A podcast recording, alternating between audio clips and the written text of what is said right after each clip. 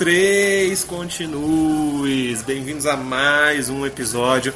Hoje a gente vai falar sobre uma franquia recente, né? Saindo um pouco da, das velharias que a gente geralmente costuma falar, vamos falar de uma franquia um pouco mais recente, dos anos 2000 à frente.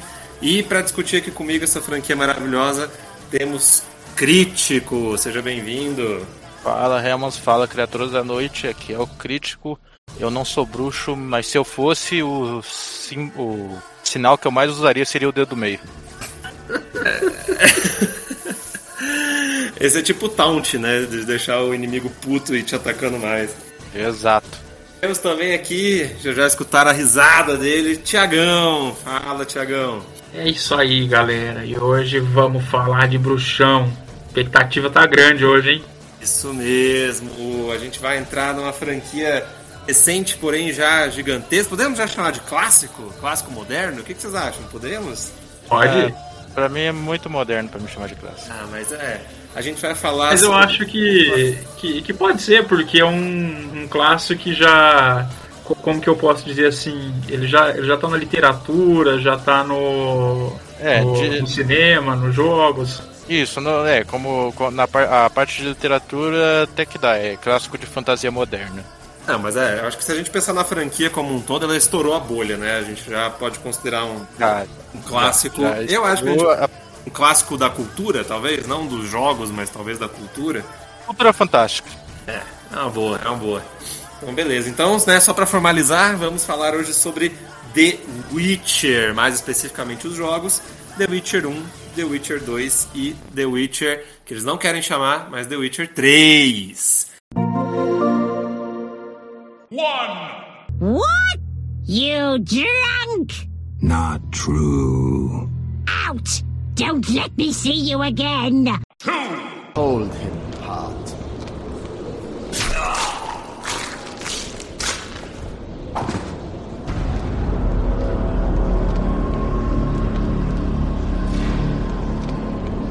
Three!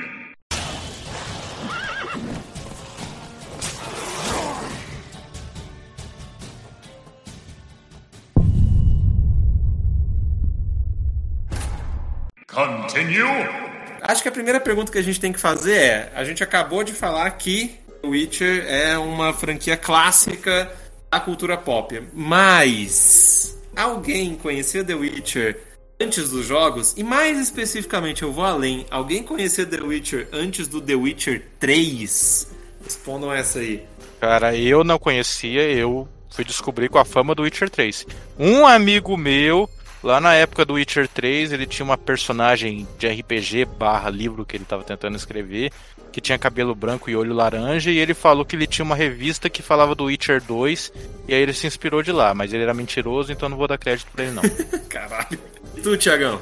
O meu também foi por conta dos jogos, né? O The Witcher 3 na época do lançamento. Apesar de que o meu primeiro contato de fato com a série é, foi lá naquele seriado do Netflix, porque eu conheci o jogo, mas até então não havia jogado nada nem lido nenhum livro. Ah, é. O, o meu foi parecido. Eu ouvi falar muito sobre o jogo, só que Isso. o tanto que eu ouvi falar e fez eu. E de tabela eu vi do jogo, não fez eu jogar o jogo. Eu quis ir pros livros primeiro. E eu comecei lendo lá o primeiro livro. Hum, bacana. É, eu, eu, meu caso, eu, eu também escutei só sobre o 3. Eu já tinha entrado em contato, assim, sabe quando, tipo assim, eu tinha um Xbox 360. Então eu a lista, assim, de jogos, né? Quais jogos que vale a pena jogar? E tinha lá o The Witcher 2. Era um jogo que tinha uma nota relativamente boa e tal, então ele tava na minha lista. Mas eu nunca tinha nem encostado nele, nunca nem cheguei perto de encostar no The Witcher 2. E também nem fui atrás do 1, né? E aí quando o 3 estourou e tal, que aí eu fui, pô, caraca, né? The Witcher, pelo visto, pelo visto é uma saga foda, né?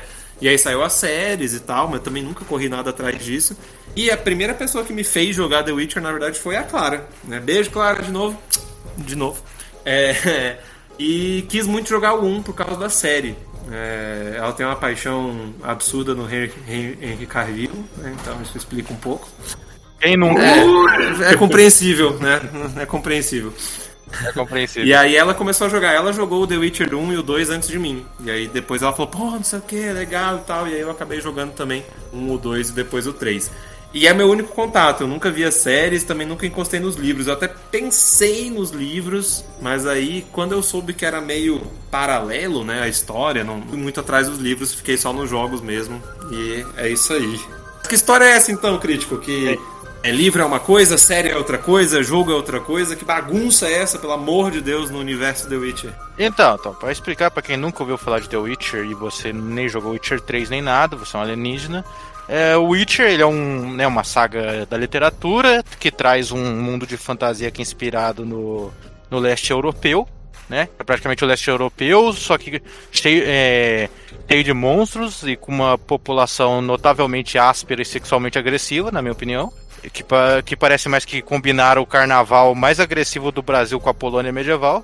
Mas é uma saga literária que foi escrita por um escritor polonês, né? Que é o Andrzej, é, Andrzej Sapkowski, e que é formada por oito livros. É uma saga de fantasia que se iniciou com dois. Tem dois livros de contos, mais cinco livros que formam uma saga mesmo, e um último livro de extras, de contos extras, que é praticamente um spin-off barra prequel da saga. Os jogos, eles vieram depois, né? Eles vieram depois do, do, do final da saga, mas no, no meio do processo desse spin-off que vem em 2013 e eles se passam cinco anos após os eventos do livro. Eles, só que eles têm eles têm um senso de continuidade assim próprio, porque o autor ele não ele não se mete com jogos, né? O autor nem escreve mais, ele tem uma leve vontade, mas a gente já fala um pouquinho dele. Mas ele, mas assim, caso uma hora eles deixam com um senso de continuidade que é o seguinte: caso uma hora o autor queira escrever alguma coisa e essa coisa se passe no período que se passa os jogos, ou vá puxar alguma coisa que o jogo aborda, é, justamente para o jogo não contradizer. Mas diga-se de passagem, é, da, é, você lê os livros é, torna ainda melhor jogar os jogos. E vice-versa. Se você jogou os jogos, lê o livro também é, é muito melhor. E, bom, uma coisa legal que a, a Cocrítico pontuou isso vem. Falo mais dos jogos aí, né? Como ainda não, não li os livros, é do The Witcher ser baseado em folclore do leste europeu, né? Porque a gente tem uma educação muito eurocentrista, né? Quando a gente fala de história, cultura, folclore. É, salvo engano, assim, algumas pessoas têm um bom conhecimento também da cultura japonesa, mas mais em função de jogos e animes. Mas é basicamente quando a gente fala de eurocentrismo, a gente está falando mais da Europa Central lá, né? A parte do anglo-saxônico ou, ou, ou latim, né? É raro a gente ouvir falar é, de cultura ou folclore do leste europeu, mesmo porque em, em, aulas de história a gente ouve falar de Império Russo lá do século XIX só e, e depois de, de século XX, né? Então é um negócio que é bem legal e bem diferente. Isso, é. Que é o leste europeu ele pega um tanto de países que são fora do escopo comum que geralmente a gente estuda. É Bulgária, Isso. Chequia, Hungria, Polônia, Romênia, é. Croácia. O povo chama de folclore eslávico. Isso. Isso, isso. Isso, que os eslavos são um povo que habitava ali, e nisso você tem muitas das criaturas que se habitam o The Witcher. O, o Sapkowski, ele era um autor fã de, de, de, fantasia e tudo mais, e ele começou. O pior de tudo que ele não era nem escritor. Ele, se eu não me engano, ele trabalhou como tradutor, mas ele era um vendedor de peles. Sabe, de pele de animal, de pele de bicho. E aí, com 38 anos, ele se arriscou a escrever. Que, que roots.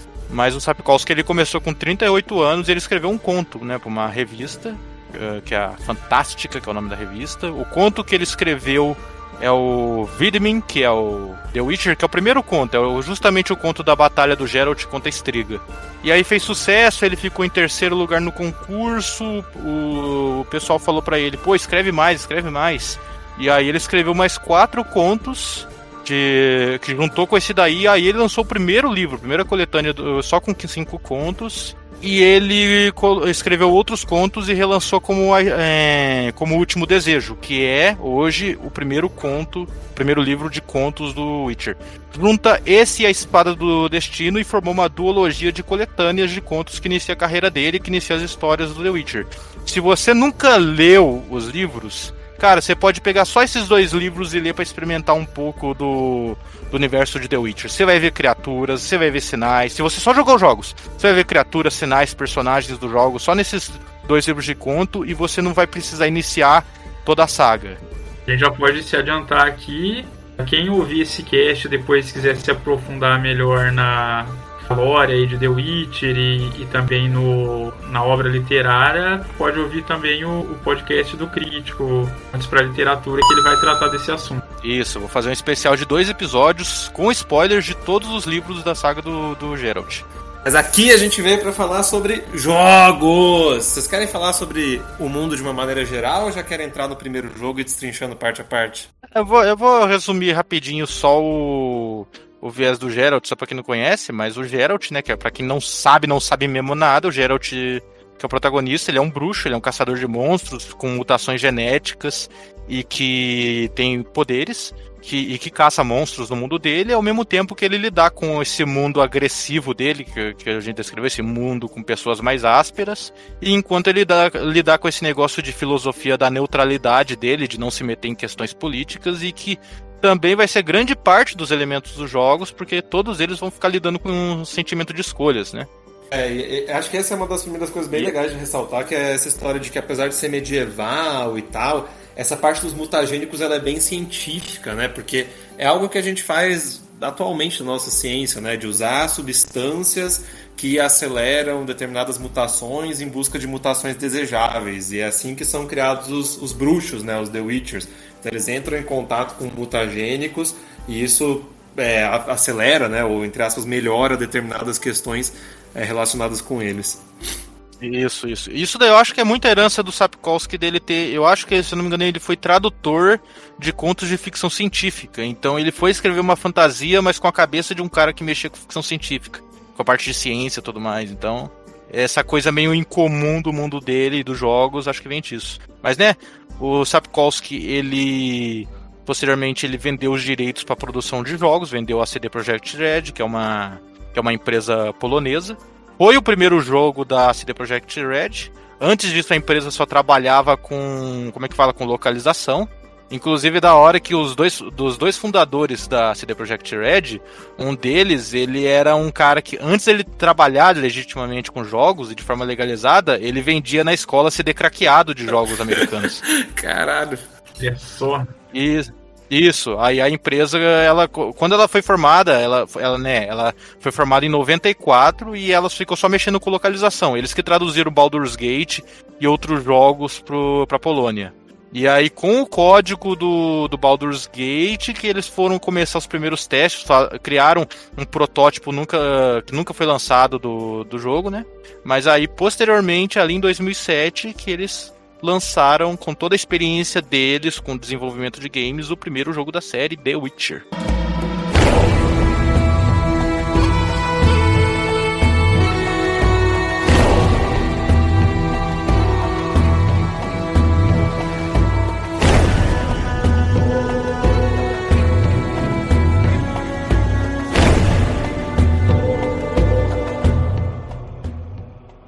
Witcher 1 é, se passa cinco anos após os eventos do último livro da saga, que é A Senhora do Lago. Teoricamente, é um evento paralelo, vai depender se você considera uma grande teoria do final do livro verdade ou não. Mas ela se inicia com um Geralt amnésico correndo desesperado no meio de uma floresta até ele desabar no chão é, por conta dos ferimentos dele, sendo encontrado por alguns dos companheiros bruxos de Carmorhen, que é a escola do, dos bruxos, onde praticamente ele mora e ele vai durante os invernos. Mas o Geralt descobre, mesmo amnésico, ele descobre conversando com os parceiros deles, que ele é um que ele é um caçador de bruxos de renome, que tem amigos e inimigos por todas as partes. Isso sem ele lembrar nada da memória dele, que é um recurso narrativo também para não deixar o como eu posso dizer, a história estranha para quem não conhece os livros. Então, muita gente, muita coisa dos livros, muitos personagens são praticamente reapresentados ali quando reencontra o Geralt e, e o Geralt não reconhece eles. Eles tiveram, parece que, todo um cuidado, né? a conseguir fazer essa adaptação para os jogos aí que não interferisse no, nos livros. Exato. Lá atrás, lá atrás, eles queriam, eles cogitaram fazer adaptando os livros mesmo. Tanto que tem um personagem que é o professor, que é um assassino do primeiro jogo. Existe um assassino no livro chamado o professor também que se veste de forma muito parecida. Só que no documentário sobre a produção do primeiro jogo, eles até falam que no meio da produção eles mudaram e, e, em polonês o nome deles é diferente. É como se. Não é, não é que é nome, né? É um apelido de assassino. Mas o dos jogos seria algo como o tutor, não o professor. Mas quando traduziram para inglês, erraram e mantiveram o mesmo nome, mas são personagens diferentes. Então, quem viu o professor ser morto 3 segundos no livro pelo Geralt e estranhar ele estar vivo no jogo é porque são personagens diferentes mesmo. É, essa, essa história da amnésia eu acho bem legal. Geralmente, justamente porque tipo, não necessita de uma carga anterior para você entender o que tá acontecendo e, e tipo assim, o, o Geralt ele é tratado meio que como orelha, né, tendo que se explicar tudo do mundo, sobre o que, que ele faz e tal, e isso serve pra gente também, né. Então ele, ele é o cara que precisa ser explicado e consequentemente acaba explicando pra gente também o que, que tem que acontecer. Isso. Isso, eu acho esse, eu acho esse recurso genial, porque ele vai funcionar na saga, ele vai. Ele, ele funciona de todas as formas possíveis e ele não é tipo a gratuito, não. Tem seus devidos porquês e é, sabe, é, é um recurso eficaz tanto como narração como, como gameplay, porque como é, ah, como é que o Geralt é um bruxo tão foda assim e tá apanhando de bicho fraco? É porque durante o jogo você não está aprendendo as coisas, você está relembrando as habilidades do Geralt.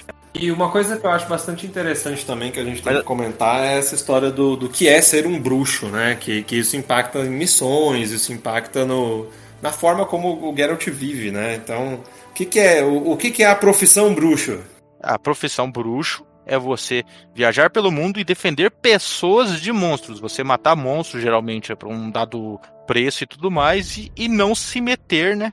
É, claro, vai depender às vezes do caráter de cada personagem, mas não se meter em políticas, em pormenores e tudo mais. E o Geralt, ele é tipo, cara, o caráter total de um bruxo vestido ali, que, que é bem inspirado é, na história da Polônia. O Geralt ele é tão querido assim porque a como é que fala? Ele, ele até o autor e os estudiosos falam que ele representa o caráter, o espírito antipolítico neoliberal da Polônia ali dos anos 90. Que é justamente o espírito de neutralidade, porque a, a Polônia tomou porrada de extrema direita e extrema esquerda durante uns bons anos e eles ficaram avessos com isso. E isso é passado muito pro Geralt e você é praticamente testado no jogo com as escolhas. Ele sempre deixa bem claro, né? Que um The Witcher sempre tem que ser neutro. Sim, sempre tem que ser neutro, só que, né, Aí aquele negócio, você tá vendo ali alguém teoricamente se to tomar porrada por um motivo. Você vai interferir ou você não vai. O jogo dá a você essa escolha. Outra coisa também interessante disso é o fato de como a comunidade enxerga né, os bruxos, né? Que enxerga eles como. ficam chamando eles de mutante o tempo todo, por causa daquelas mutações que a gente citou, mas também como é, seres que só se preocupam com dinheiro, né? Então, como eles têm que manter essa neutralidade, eles são muitas vezes vistos como seres que não se importam com os humanos, eles só estão lá pelo dinheiro. O dinheiro é a única coisa que importa para eles. Deu trocado pra o seu bruxo, ó vale abundante, ó vale abundante, oh. Deu trocado pra o seu bruxo, ó vale abundante. Isso, isso daí também é contribuído pelo fato que os mutagênicos faz com que os bruxos geralmente tenham como se estivessem o é, é um papo da história, mas eu discordo um pouco, né? Que os bruxos têm sentimentos mais a menos. Tipo, tem gente que fala que o bruxo é só um golem, é só um robô, ele praticamente não tem sentimentos. Só que a gente acompanha tanto da perspectiva de bruxos, tanto nos jogos quanto nos games, é, que a gente sim. sabe que só é, é mentira no, do caralho. Só adiantando um pouco, o terceiro tem até um momento que o Geralt fala isso, que na verdade eles são treinados para passar essa expressão, a poker face, né? A expressão de que não tá se ligando com nada. É, a, a, grande verdade é que os bruxos eles sofrem preconceito, né? Sim, total, total, total. Não, o engraçado é que eles sofrem preconceito dos. Eles sofrem preconceito de, né, de humanos em geral, de pessoas. E eles sofrem preconceito também dos elfos, que, que, que são uma raça que sofre preconceito e é preconceituosa ao mesmo tempo. Então eles, tipo, ficam exilados. Os humanos não gostam de bruxos, consideram eles uma mutação, uma aberração. Os elfos consideram os bruxos humanos e não gostam deles. Eu acho que o Thiago então... tocou num ponto também que eu acho que é um dos pontos mais importantes da, da, de toda a saga The Witcher. Pelo menos eu acho, assim, que, que sempre toca muito em mim, que é a questão do racismo, né? Tem muito, é, muito abordado o tema de racismo eu acho uma subversão muito legal na fantasia, porque geralmente quando a gente pega histórias fantásticas, os elfos geralmente eles são as criaturas superiores, né, os iluminados, os mais antigos. E no The Witcher isso é bem subvertido assim, então eu acho isso bem bacana. Isso, né? na verdade, na verdade você pega a fundo assim, acho que até os jogos vão se aprofundar um pouco nisso, mas dá para observar melhor nos livros.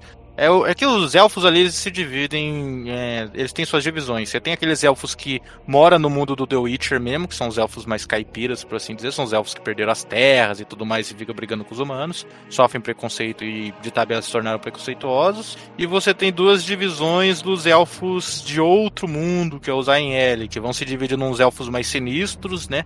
Que compõem um, é, um grupo de vilões do Witcher 3, e uns elfos mais de boas que parecem os elfos do Senhor dos Anéis, só que eles usam cocaína, praticamente. Mas, mas isso, isso acontece com qualquer não humano, né? Então, tipo assim, os elfos que moram na cidade moram na sarjeta, os humanos também, tipo assim, geralmente têm condições de vida pior, eles, ou os humanos não, os, os anões, né? Eles têm condições de vida pior, eles não conseguem Isso. cargos políticos, ou geral- geralmente quando eles conseguem é pelo meio do crime e tal. Dá pra perceber que eles são bem excluídos. E aí tem os elfos que moram na floresta que são meio que a parte da sociedade, né? Então eles são os rebeldes, os terroristas e tal. Como eu falei, pega esse caráter é, antipolítico e neutro, dá pra você interpretar facilmente, assim, escaradamente, que é, boa parte das escolhas vão te colocar entre personagens que representam é, direita e esquerda, assim, é, personagens e facções nos jogos que representam direita e esquerda. Só que você pega, assim, os elfos que teoricamente seriam o pessoal mais de esquerda, seriam uma minoria que sofre coisa, quando você se aprofunda neles, você pega, por exemplo, tem um, aque- aquele filho da puta que eu sei que aparece no terceiro jogo em algum ponto também, o Avalak, ele tem um discurso ariano de raça superior. Ele- Eles são praticamente, eles sempre se consideraram uma raça superior, assim, cara, discurso cuspido escarrado, discurso hum, praticamente neonazi, só que eles se tornaram uma minoria e tomaram no cu. E aí, tipo, por isso que tem essa percepção de quem vai explorar elfos a fundo no universo The Witcher, que alguns deles so- sofrem preconceito, mas são preconceituosos também.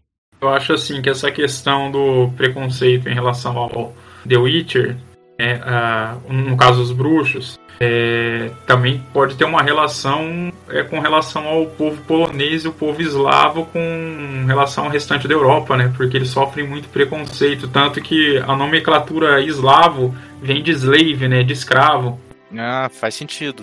Faz sentido. Eu, eu sou pouco conhecedor. O que eu falei até da Polônia, da, da inspiração pro Geralt da Polônia, foi um amigo meu que entende mais da, da história da Polônia que falou isso daí, que eles tomaram no cu com nazistas e depois, quando a Polônia foi tomada pelo Exército Vermelho e passou acho que uns bons anos.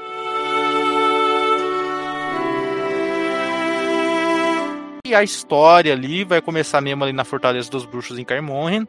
No começo, quando um grupo de bandidos, que, conhecidos como Salamandra, ataca a fortaleza tentando, né, matar os bruxos e num, num ataque organizado. E aí tem o início tutorial do jogo.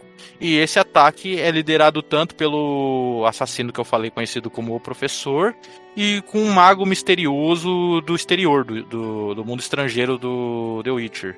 Que, que ele, ele parece remeter ao que seria uma contraparte da Índia do mundo ali, do, do mundo The Witcher. E eles atacam a fortaleza e eles roubam os mutagênicos que é usado nas mutações dos bruxos. E um dos bruxos novos do jogo, um, um- que é bem moleque ainda, que é o Léo, ele acaba morto pelo professor e eles fogem. E aí, boa parte da campanha é gradativamente, enquanto o Geralt e o jogador vão recuperando as memórias e aprendendo sobre aquele mundo, é viajar os diferentes reinos, caçando o mago que roubou esses químicos e tentando vingar a morte do Léo. E praticamente é aí que o jogo começa, né? Com, com toda uma história que vai se dividir entre um prólogo, cinco capítulos e um epílogo que puta que pariu tá mais pra capítulo 6 disfarçado, porque é um epílogo longe pra caralho, longe, é, epílogo grande pra caralho. É, o The Witcher tem isso nos três jogos de ter o tutorial como forma de prólogo, né? Então é uma forma deles mostrarem o, o, o jogo, né? Tipo, a- a questão principal, qual é o principal problema, e já trazerem todas as mecânicas, todas as novidades é, de, de gameplay e tal. Exato. No- nos três jogos eles fazem isso. Nos três jogos isso é bem feito. E você, assim, o jogo, ele tem três perspectivas de câmera, ele tem duas é, câmeras vistas de cima, parecendo um RTS, ou meio que um Diablo, e uma de ombro, mas se assemelhando a um jogo de ação. E eu quero perguntar já pra vocês, qual câmera vocês jogaram mais, vocês, vocês pegaram pra, pra encarar? Eu prefiro a isométrica É, sempre. pre- prefere a isométrica sempre, mas ficou xingando horrores durante o jogo inteiro. Ficou. Sim. Mas olha só, quando a gente chegar no The Witcher 2, é, a- vou conseguir dar uma conclusão melhor dessa situação, né? Mas eu tenho mais costume de jogar, por exemplo, RPG isométrico, esse tipo de coisa. E eu, eu acho que fica melhor porque num combate, como ele é um combate puxado para ação, né? E eu também não vou falar que ele é um combate de ação, mas a gente vai chegar lá daqui a pouco. É, eu acho que a visão, é, aquela visão over the shoulder lá, ela é muito limitada.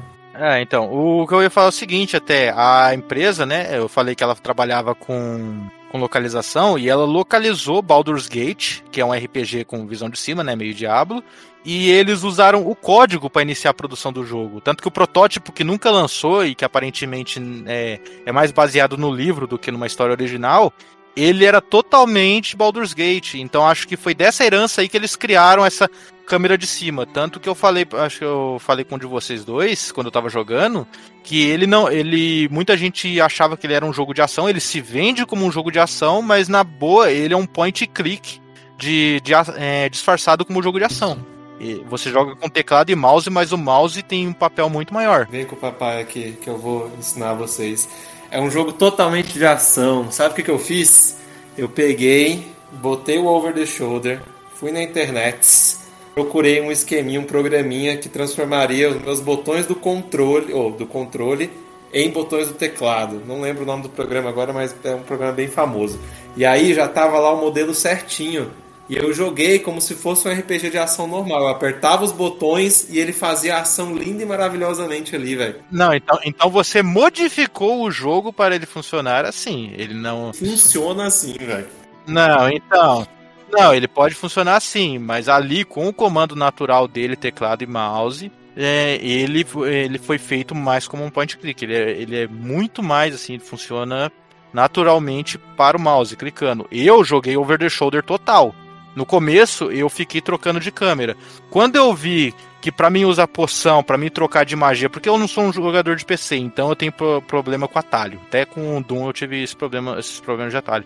Quando eu vi que eu podia deixar a câmera de ombro e simplesmente pausar acessando o menu, clicar na magia, clicar na poção, clicar no item que eu quero usar, clicar na espada que eu quero usar, soltar o jogo e o Geralt e usar e trocar o equipamento de acordo, ah, eu joguei totalmente assim. Tudo que eu ia fazer que eu queria trocar alguma coisa, eu não, não usava atalho. Eu pausava, clicava, despausava. Pausava, des... clicava, despausava. O jogo funcionava, que era uma beleza. Então cada um de nós três aqui, cada, cada um de nós três jogou de uma Isso. forma diferente, que legal.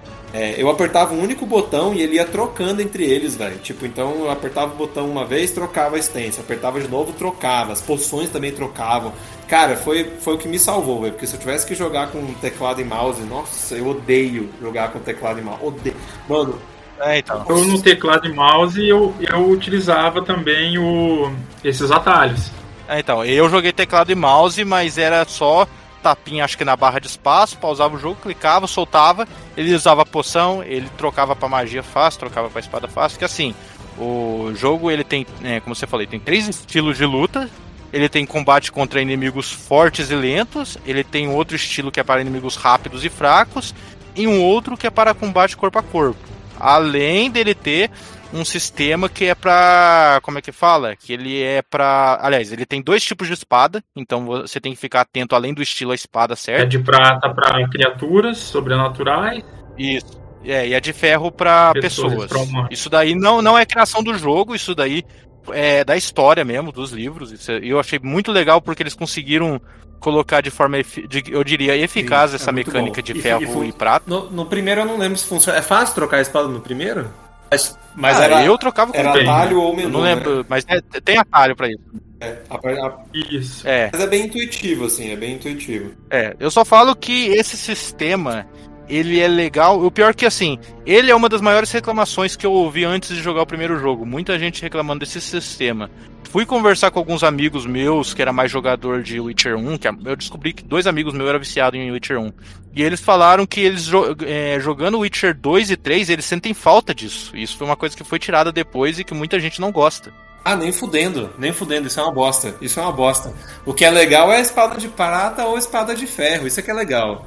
Isso é legal pra caramba. Não, mas nesses grupos de, de habilidade de luta tem uma coisa que eu acho legal do primeiro que poderiam ter mantido, que é o do combate em grupo. Ah, então, eu, eu acho legal a ideia do combate em grupo, só que o combate em grupo, ó, é, a primeira coisa que tem que falar, Witcher 1, mesmo com a sua versão melhorada, que teve correções de bugs e tudo mais, tem bug pra Sim. cacete. E eu experimentei assim, o combate, o ataque fraco e o ataque forte, aliás, o ataque rápido e o ataque forte, eles são bem legais, só que irrita, por exemplo, o fato dele travar quando você vai bater num inimigo diferente. Ou ele trava ou ele acerta o inimigo e arranca pouco. Tipo, é diferente do Witcher 3, que você tem os dois ataques, mas que você pode ficar usando o ataque forte contra o inimigo rápido. Ele vai tirar menos, mas ele não vai impedir de ser atacado igual acontece no Witcher 1. No Witcher 1, se tentar usar ataque rápido contra inimigo forte, o ataque não pega praticamente. O, o combate corpo a corpo, que é uma ideia muito legal, ele tem seus, seus problemas. Eu, vou, eu passei por duas situações muito parecidas, mas que a- o jogo é, fez funcionar diferente. Uma das coisas legais do jogo é que as criaturas nem todas são tolerantes umas com as outras. E não tô falando de monstro humano. Tem, criatu tem raças de monstros que brigam entre si. E não é tipo casos isolados. Você chega numa área, se tiver dois grupos coexistindo ali naquele bioma, eles vão brigar. Teve uma hora que eu tinha que. Eu tava fazendo alguma quest naquele pântano que você tem que pegar alguma coisa, acho que é uma planta. Tava no, bem numa montanhazinha, assim, no meio de um lago. E, cara, de um lado tinha um monte daquelas aranhas que eu esqueci o nome, que habita o pântano. E do outro. E do outro, cara, todos aquele, aqueles bichos. Todo, todo o restante da, da fauna do, do pântano que não gosta das aranhas. Cara, parecia Vingadores 3, aquela guerra de Wakanda, cara. Foi dois exércitos de bicho, assim, facilmente mais de 20 bichos brigando um contra o outro, cara. E aí eu entrei no meio, coloquei o combate contra grupo e funcionou com uma beleza, porque os dois grupos eram inimigos meus e ele rasgou os grupos. Ele- Foi, foi, só demorou, né, porque era muito bicho. Mas foi uma beleza. Lá na reta final do jogo tem uma parte que tem dois. é, que dependendo do caminho que você faz. Aliás, dependendo não. Sempre vai ter duas facções brigando. Dependendo do caminho que você faz no jogo, ou uma facção vai estar de boa com você, ou nenhuma das duas vai estar. Eu segui o caminho que nenhuma das duas ficou de boa comigo.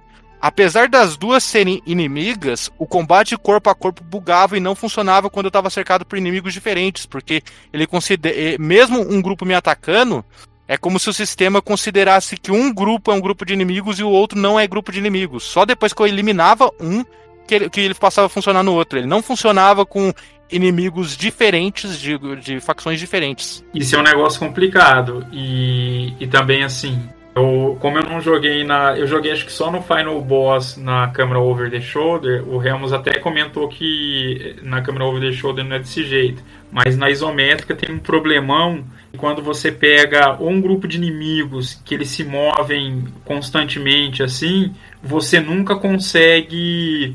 é, como que eu posso dizer? Mirar o seu alvo, né? Por exemplo, você pega os ifrits lá que eles ficam rodando de um lado para o outro, ou então naquele sub-boss lá que ele é, eu esqueci o nome, é tipo um Kraken.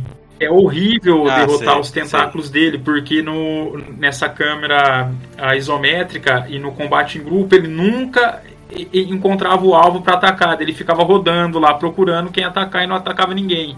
Ah, sim, é, porque tem alguns inimigos, é, é o Isso, Zeug, o bicho do esgoto. É que tem alguns inimigos, além dos inimigos de vários formatos diferentes, espécies diferentes, você tem inimigos que têm um formato mais tentacular. É o caso das centopeias e os tentáculos do Zeug. E acho que alguma. Ah, e as plantas também. É, ele- eles têm um tipo de mecânica específica no corpo deles que, que torna eles diferente do restante dos inimigos. E eu já vou trazer esse pormenor. Né? Mas a- além, da, além da sub- dessas armas, você também tem um sistema praticamente inútil de subarma. Não sei, você, algum de vocês usou o sistema de eu Usou usei, acho que subarmas? machado durante um não. tempo ao invés da espada de ferro, mas depois eu voltei pra espada. Cara, eu só usava a tocha pra, né, na- nas partes escuras, porque ela iluminava. Só que o jogo também tem um bug com isso, né? Primeiramente, o Geralt não luta com uma espada na mão e com a tocha na outra. Ele vai guardar a tocha e vai deixar você no escuro pra brigar com os bichos no escuro. E, e é escuro breu mesmo, tipo assim, você não enxerga nada. Esse sistema desgraçado, além da tocha ele, ele guardar pra lutar, às vezes ele guarda do nada. Ele, tipo, você tá só andando no corredor. Aí ele vai lá e gratuitamente guarda a tocha e deixa você no escuro. Aí você equipa a tocha, três segundos depois ele, ele guarda de novo. Às vezes você equipa a tocha e ele fica de boa o corredor inteiro, cara. Mas é outro bug irritante de gameplay, né? Mas, assim, além de todos esses sistemas, você também tem as magias. Magia não, magia não. Bruxo não solta magia. Magia é Os fraca. sinais são uma forma de magia. É, é magia simples, é magia de uso simples, que são cinco sinais que vêm direto do, do livro, né? Você tem o Ward, que é um empurrão telecinético, Inútil. o Axe, que é uma hipnose, o Inútil. Quen, que é uma barreira, o Igni, que lança chamas contra inimigos, e o Irden, que cria, que cria armadilhas mágicas no chão. E aí já vem uma reclamação também minha e da comunidade, que tirando o Ard e o Igni, as outras são praticamente inúteis. Eu, eu antes de eu jogar o jogo, né, eu, eu sabia que o jogo era demorava pra evoluir e que o jogo era desafiante, eu falei, eu não vou perder tempo gastando evolução em coisa errada. E aí eu acompanhei, né, tanto eu perdi opinião pros meus amigos, quanto eu fui ver um cara que ele evoluiu todas as magias pro máximo no tempo dele jogando Witcher 1, em, ah, provavelmente em saves diferentes, ele falou o desempenho de cada magia e é a mesma conclusão. O Ward e o Igni são as únicas assim boas, as outras são muito ocasionais ou só depois de muito evoluídas. Não porque o, o Ard, por exemplo, se você tem um grupo de inimigos te atacando, você usa ele disperse, dá tempo de você atacar um de cada vez. Quando você pega um inimigo muito forte também, você consegue jogar e dá tempo de você calcular melhor os golpes. E o Igni, ele ajuda pra caramba, né? Ele tira bastante HP dos inimigos e, e, dá- e quando você tá com a barra de HP alto, você, é, perdão, de MP alta, que no caso da, da magia você consegue fazer vários ataques e ele serve pra você derrotar o Golem. Eu, ah, tem até outra forma de derrotar o Golem, mas, É, mas eu não lá. consegui. Já vou meter minha opinião aqui, que é o seguinte. Combate do The Witcher 1 é uma das coisas mais asquerosas que existem na face da Terra. É horrível, é detestável, é um lixo. Tem uma coisa que eu gosto, uma coisa que eu gosto, que é o negócio do ritmo, que foi totalmente abandonado nos outros jogos, que eu acho interessante se tivesse dentro de um sistema bom, mas o sistema não é bom, o sistema é uma merda. É muito ruim, é muito difícil, você morre pra caralho, porque isso é um padrão no jogo do The Witcher também. Você tem pouca vida. Cada golpe que tu toma dói pra um caralho no The Witcher, velho. Todos os The Witcher, três talvez sendo um pouquinho de exceção, mas os golpes doem muito, muito. Você pode morrer assim, você tá de boa, você pode morrer em dois segundos, assim, do nada. Você toma dois, Isso. três golpes e morreu. É O- absurdo. como é E- que, isso, e como é que fala? Eu havia falado que ele funciona como point click e entra também uma outra diferença substancial do um pros outros. Os outros tem como você defender golpe e tudo mais. O Witcher 1, ele, ele não tinha um botão de defesa. Você podia dar uma corrida, escapar do golpe, ficar correndo enquanto sua vida regenera. Tanto que as primeiras poções que você vai produzir, elas não são poção de curar, você toma e pá, cura sua vida. Não, ela aumenta a sua regeneração. É. Se você tomar a poção de cura e você ficar, é, como é que fala, lutando, você vai tomar alguns tapas, vai perder a vida rapidão e vai morrer do Na verdade, ela jeito. Tem acelera, que né, crítico? Dar um A tempo. regeneração. Acelerar, isso, isso, é Isso. bem diferente de outros Isso, jogos. acelera também. a Não tem- regeneração. Praticamente não tem. Até a comida, né, que você pode comer, ela também acelera a regeneração. Ela não te dá ponto de vida imediato, assim. Você falou também do negócio de ritmo de, de clicar, porque o jogo ele também entra nesse negócio, é bem do point click. Quando você ataca o inimigo, o Geralt começa a atacar e bater no inimigo sem parar.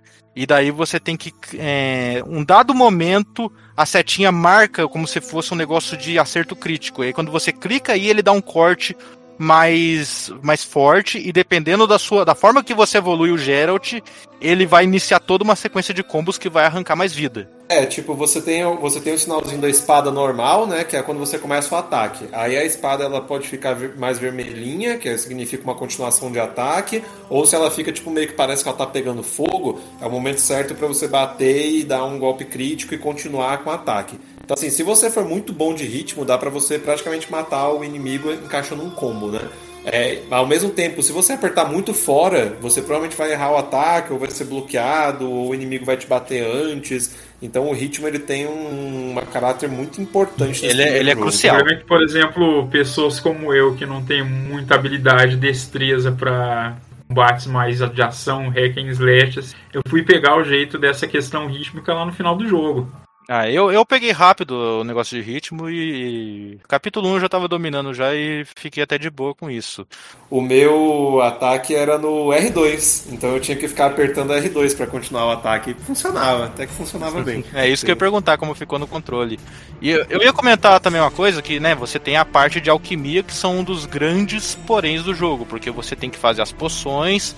é, através da alquimia, aliás, você coleta ingredientes, geralmente dos monstros, planta, tudo mais, e você faz poções, que também é algo do livro, né? O Geralt ele usa nos livros e na série poções que têm determinados efeitos. Existe toda uma variedade de poções. Começa da regeneração, a do gato, que faz você ver no escuro e tudo mais. E, e, além de bombas, né, pra você jogar nos inimigos, e óleo, que é para você banhar a espada e matar, tipo, ah, esse óleo aqui é bom contra zumbis. E aí todo tipo de zumbi que você atacar com esse óleo vai causar mais dano. Eu ia perguntar para vocês qual é a, sua, a experiência de vocês com alquimia, porque eu vi boa gente falando que, nossa, a alquimia ela é essencial, você não sobrevive sem alquimia no jogo normal, na dificuldade normal, e ela é chata de mexer. Eu queria saber como que foi com vocês dois. Cara, eu não achei chato de mexer porque ele te dá os indicativos lá do, do tipo de item que você precisa utilizar, né? Uh, para mim foi importante, principalmente mais no final do jogo, que o a gente inimigos mais difíceis, né? É, tinha aquela alquimia, aquela poção que eu também esqueci o nome, que ela deixa o tempo mais lento. Aquilo lá me ajudou demais para vencer o, o, o, o Kraken lá. É, e também a Swallow, que acho que ela regenera magia, né? Nossa, e a vida a, isso, a, isso. a, a, a de vida. Cara, a- aqui deixa lenta, se eu não me engano, ou é a Thunderbolt Blizzard. ou é a Blizzard. Eu ia justamente re- reclamar dela, cara, porque eu acho ela ruim. Ela deixa lento, teoricamente, pra você acertar os cliques com mais facilidade, mas a, a- como é que fala? O negócio do mouse, quando a fica o marcador pra você clicar no crítico, ainda é pouco tempo. Então fica mó lento e aí tem tipo um milissegundo ainda pra você clicar naquela porra. E eu nunca usava ela, cara. Eu eu joguei, eu vendi elas, eu- aliás, eu tentei usar duas vezes, passei uma raiva do caralho, morri. Cara, ela foi importante pra mim. Cara, pra mim, o primeiro jogo ele lida, ele lida um pouco mal com isso. O segundo lida pior, pra ser bem honesto. Mas é a questão de que é meio escondido o que, que é útil pra quê, né? Tipo, os olhos e tal. Porque tu tem que comprar livro. Aí, tipo, tu não sabe qual livro que vai te dar a informação de bestiário correta, qual não vai. Depois tu pega um padrão que os livros que geralmente que trazem informação de bestiário são os mais caros, né? Enquanto que os livros inúteis são mais baratos.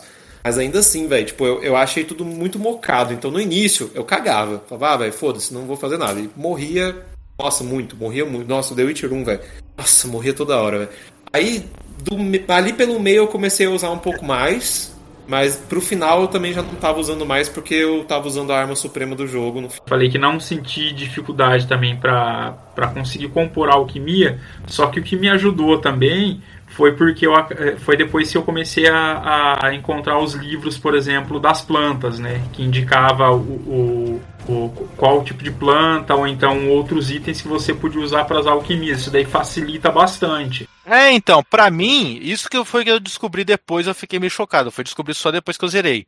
Eu, pra mim, essa é a forma natural. Como que você faz poção? Você vai, compra o livro, o livro vai ter a receita da poção e já era. E tipo assim, você não, não é, é, você não tem tanto equipamento assim que fica aparecendo pra você comprar. Então não tinha uso pro dinheiro além comprar para comprar livro. Só raramente, ah, capítulo 3 tem uma armadura mais cabulosa. Depois, acho que lá pro capítulo 4, 5, começa a surgir vendedor que vende aquelas runas que dá pra você fazer espada de, de aço e espada de prata melhor. Mas antes disso, eu não tinha uso pro dinheiro, então só comprava livros. Então, quando eu fui fazer poção, eu entrei na lista de poções eu falei, eu tô, eu tô quase zerando o jogo, eu não usei poção, agora está um pouco mais difícil e eu preciso usar isso pra poder falar, né? Sobre alquimia. Quando eu entrei lá, só aparecia a lista assim, pronta, do, a lista dos ingredientes. ah, Tá lá, determinada poção, o efeito dela e os ingredientes que precisa. E como eu coleciono praticamente, fui colecionando ingredientes durante o jogo, cheguei no final e saí só fazendo várias poções que eu queria. Na reta final tem uma receita que você pega, que ela é uma poção de cura mesmo, que eu não lembro o nome. Você usa e ela recupera um, um, um caralho assim da sua vida, recupera muito.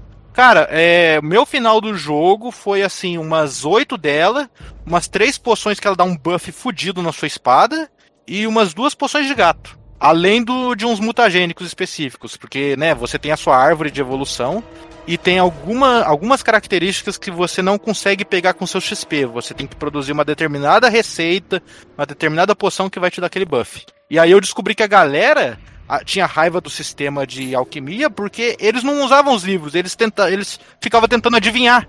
Quando você tenta criar uma poção só misturando aleatoriamente os ingredientes, sai uma poção desconhecida que você tem que provar pra saber se é boa. E geralmente, boa parte das vezes não vai ser e você vai Tem algumas plantas e alguns itens que são utilizados para poção que se você não lê o livro que fala a respeito deles, você nem consegue coletá-los.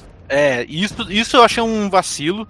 Não apenas isso, tem a parte de monstro. Se você não tiver no bestiário informações sobre os órgãos é, do monstro, foi, foi tipo uma tentativa deles tacar um pouco mais de lógica. Se você não sabe o que é útil do monstro, que como é que você vai arrancar e coletar aquilo, né? Mas foda-se a realidade. Porque você, por exemplo, você não consegue. A questão de, ah, você precisa coletar cinco rins de um bicho. Você não consegue coletar os rins desse bicho se você não tiver o livro detalhando as informações. Lembrando que você não precisa pegar, olhar o texto e ler certinho ali. Você abriu, fechou, a informação vai pro bestiário e automaticamente o Geralt consegue coletar isso. Ele até te informa que você obteve aquele conhecimento lá.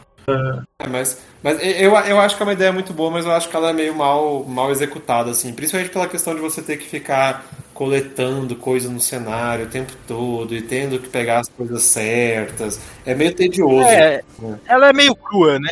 Ela é meio crua. Parece. Lembra um pouco um MMO, assim, negócio de sair matando o bicho e coletando moeda Agora, no chão. tudo isso é inútil quando você tem a arma suprema do jogo. Vocês usaram a arma suprema do Então, jogo? se você tá falando do que eu tô. do que você falou que era a arma suprema, que eu acho que é a arma suprema, que é o Igni, eu queria realmente perguntar pra vocês da, da, da perspectiva. Porque. Tô falando do Igni Super Ultra Mega Master do, no update máximo. É, não, não tem o que fazer, velho. Tipo, absolutamente Quatro não tem o que fazer, máximo. porque você solta o Igni, os caras começam a pegar fogo, eles não te atacam mais, e você ataca em área. Então, tipo, cara, no final, eu tava simplesmente só apertando o botão do Igni, tacando fogo, e tava todo mundo, tipo, pegando fogo, gritando, e eu tava me sentindo tocha humano, assim, velho. Só passando e tacando fogo na galera, velho. Foi tranquilaço demais. O Igni ele tem uma coisa assim também, que por exemplo, não é uma magia que você joga e ele causa um dano uma vez só, enquanto o cara tá queimando, tá Isso. causando É, dano. então, eu ia nele. perguntar pra vocês, porque assim, o eu sei que o Igni ele começa a causar mais dano quando ele tá mais alto e tudo mais. Eu evoluí ele. Eu, eu praticamente, de magia, eu só evoluí o Ward ele. Inclusive, é, é, quando você olha as habilidades, né, que o sistema do jogo é diferente. Você ganha XP, quando você sobe de nível, você ganha um tipo de talento. Ah, talento de bronze, prata ou ouro. E aí você escolhe dentre as várias habilidades nas suas ramificações, onde você quer. Você quer é, talento de prata é, daqui, de combate, você quer talento de prata do, do Ard, do Igni. É, praticamente isso. Você vai obtendo, só que no começo do jogo você só obtém os talentos de bronze. Então você vai gradativamente liberando outros talentos. Porque você precisa ter um level mínimo pra conseguir o, o de prata e depois um level mínimo, que acho, o, o de- acho que é o 20 o de prata e me- o, o 15 e acho que 30 É, então, o. Igni, ele foi bom pra mim, mas porque assim, os inimigos que eu falei que é mais a. que eles têm um outro tipo de corpo ali, que é tentáculo, tipo a planta, o tentáculo dos Eug, as centopeias. O Ard, que foi a minha arma secreta, não funciona contra eles, não faz nada. Então, o Igni, eu usava o Igni contra eles e ajudava a matar. Mas o meu Igni evoluído e até com buffs do cenário, que tem dois tipos de buff que você consegue coletar. Você tem aqueles fontes de poder que ela dá um buff geral, assim, todas as suas magias, e você tem as pedras que, for, que ensina você a usar magia, que se você checar elas, você fica temporariamente com um buff naquela magia. Mesmo coletando esses dois buffs e carregando, né, que se libera a habi- a habilidade de carregar o Igni, assim como as outras magias, e carregando o Igni no máximo, ele nunca deu um stack em nenhum inimigo. Ele não dá insta-kill, mas a questão é a seguinte. Ele bate no bicho, aí o bicho para de te atacar porque ele tá pegando fogo. A mais, tipo, os humanos, principalmente ali naquele final, todos eles param de te atacar. E é o suficiente pra você ir lá e dar a espadada e matar eles.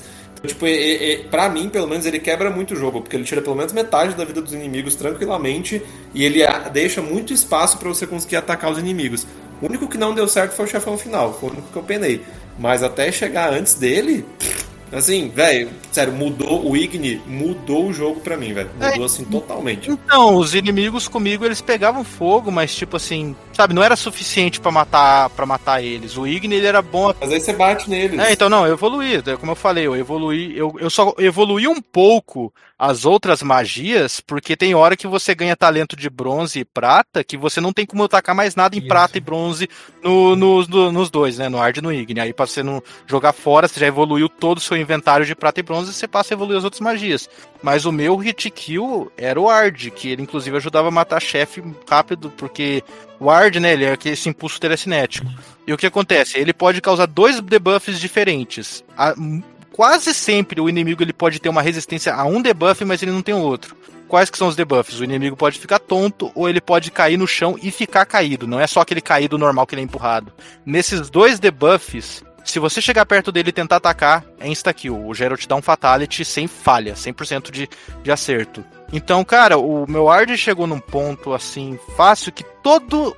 Sim, tirando esses bichos tentaculares, todos os inimigos do jogo, monstro, pessoa, você usava o Ard, é, jogava as espadas, as armas principais deles para longe, deixava boa parte do grupo tonto ou caído, e no mínimo, por Ard, eu conseguia dar, dar finalização em dois inimigos diferentes. Sim, uma vez por Ard.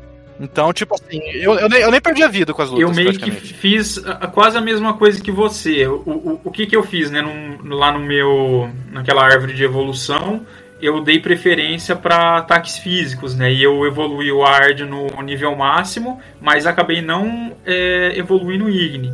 Só que daí eu cheguei no, na parte final do jogo lá para lutar contra o líder do Salamandra, lá, o Azar Javed. Cara, esse cara já começou a me dar um trabalho. Ele não foi o boss mais difícil do jogo, mas ele foi o mais trabalhoso.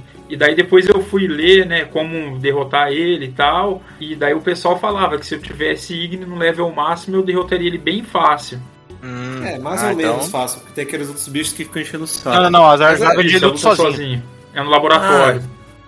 Ah, sim, sim, não. Aquele, a, aquele chefão que final que é, que é antes, que tem um monte de inimigo, que é o Templário. Não, não, é depois. Ele é o último. Esse é o último. É, foi esse, foi esse que me deu trabalho. Não, ele, ele foi mais difícil para mim. Só que, por exemplo, para eu matar o Azar Javed, foi mais trabalhoso. Por quê? Porque eu tive que. Como ele ataca em sequência, eu tive que subir na parte de cima do laboratório, daí você corre em círculos. Eu tinha que correr, usava Swallow, daí para ele é, recarregar meu HP. Daí eu, quando o meu Igni também recarregava o Ward, eu pegava e ata é, atacava ele e ia com a espada. Daí eu saía correndo e fugia. Eu levei uns 40 minutos para derrotar. Nossa, eu derrotei, eu, eu derrotei bem mais rápido. Eu, é, eu, eu, eu, não tive problema o Azar Javed, ele me deu um pouco de problema, mas na geral eu não tive problema nenhum com nenhum dos dois ou três chefes finais com os jogo. três últimos. Todos eles foram fáceis. Nossa, o último é só fogo nos racistas, tranquilaço, né? É, então, aí nisso até eu ia comentar. O, o, né, o jogo tem esse sistema de evolução. Eu acho que muita gente é, é, achava difícil porque não, não eu, eu vi um cara falando que muita gente evoluía de forma sem pensar, tipo assim, ganhava um talento de prata para atacar alguma coisa, um talento de bronze, prata, foda-se, pra atacar alguma coisa. Aí colocava num buff, mas não, quando o Geralt tá envenenado, ele fica mais rápido. Porra, por que, que você vai colocar, gastar seu precioso talento num buff que só vai funcionar ocasionalmente, ao invés de um buff que funciona o tempo todo? Pô, você pega uns negócios lá que aumenta o dano geral de tudo quanto é golpe, aumenta a vida do Geralt. Pega isso daí, isso daí é perpétuo, não, não, não causa não, você não depende de um certo atributo para aquilo ali funcionar.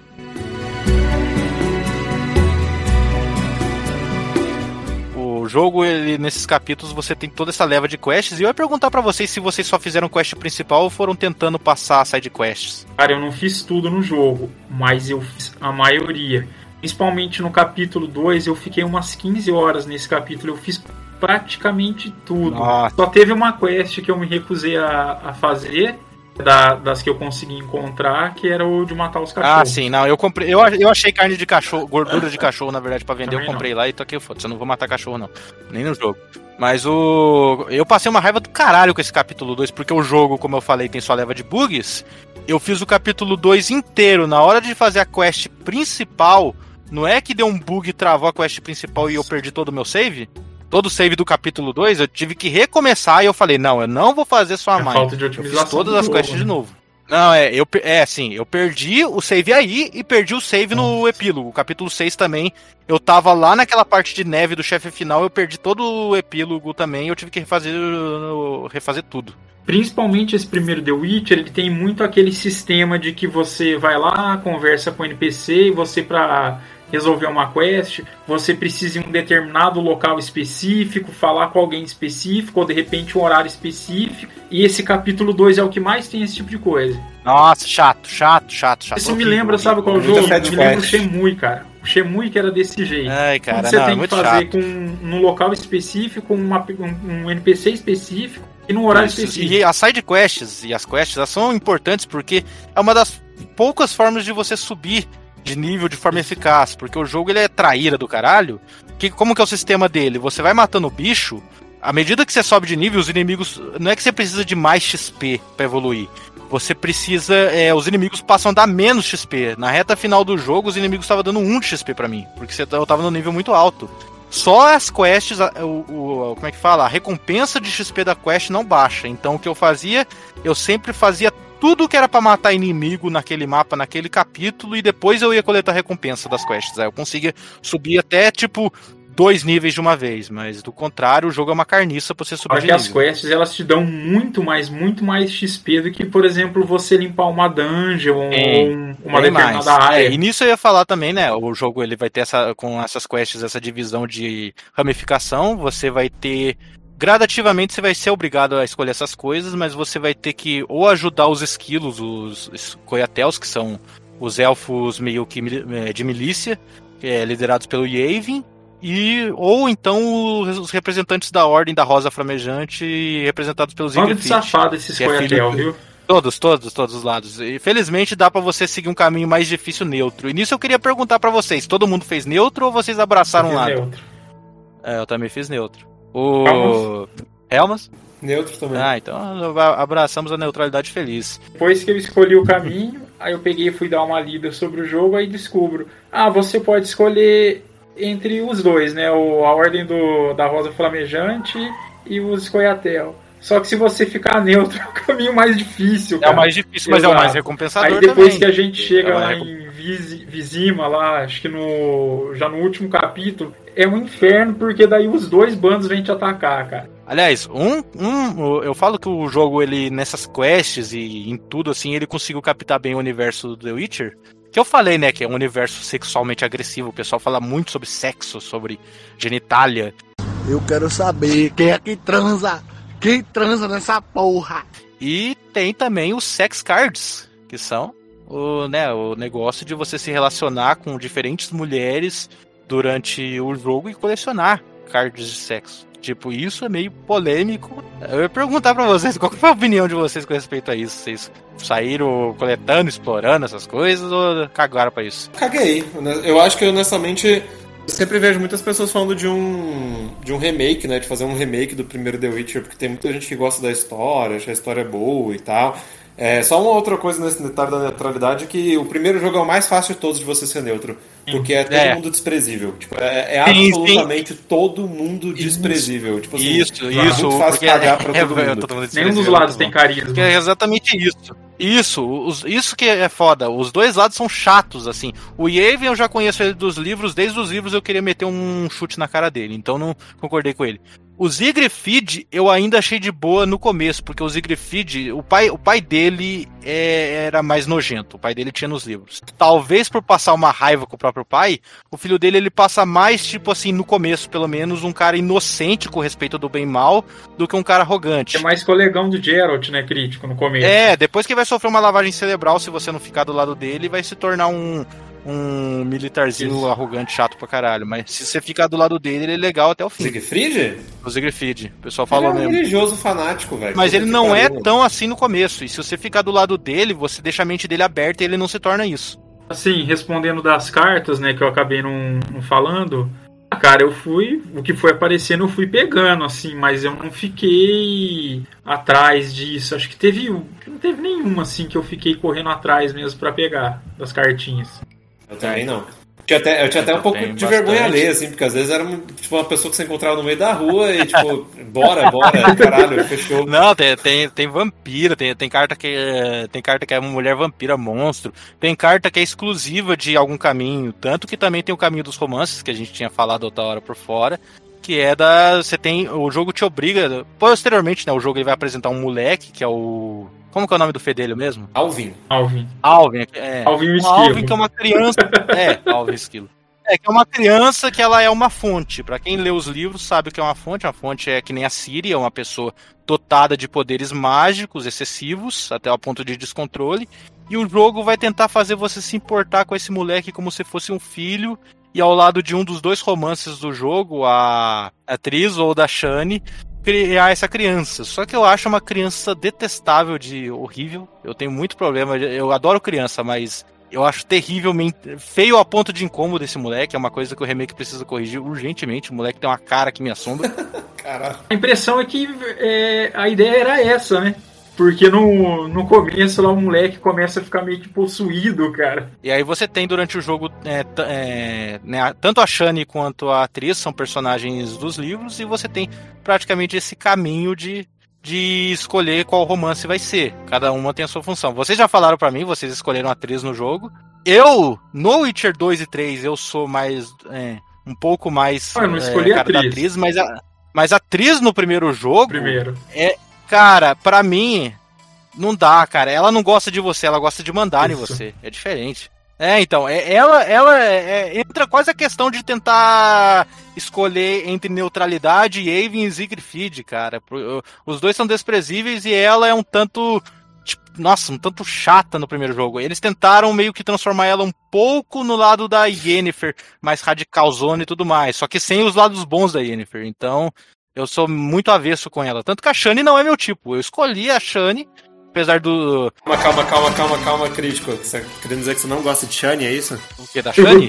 Não, eu, eu gosto um pouco dela. Eu gosto. É que a aparência dela eu acho ela mais bonita do que a atriz. não mas pegou. personalidade eu não gosto. Não pegou. Não, não peguei. Ah, Helmas é. perguntou se você não gosta. A Shani. Shani, Shani, sim, Shani. Shani. Gosta de Shani, não? Shani ou Shani? é diferente. Ai, ai, que merda. Enfim, continue.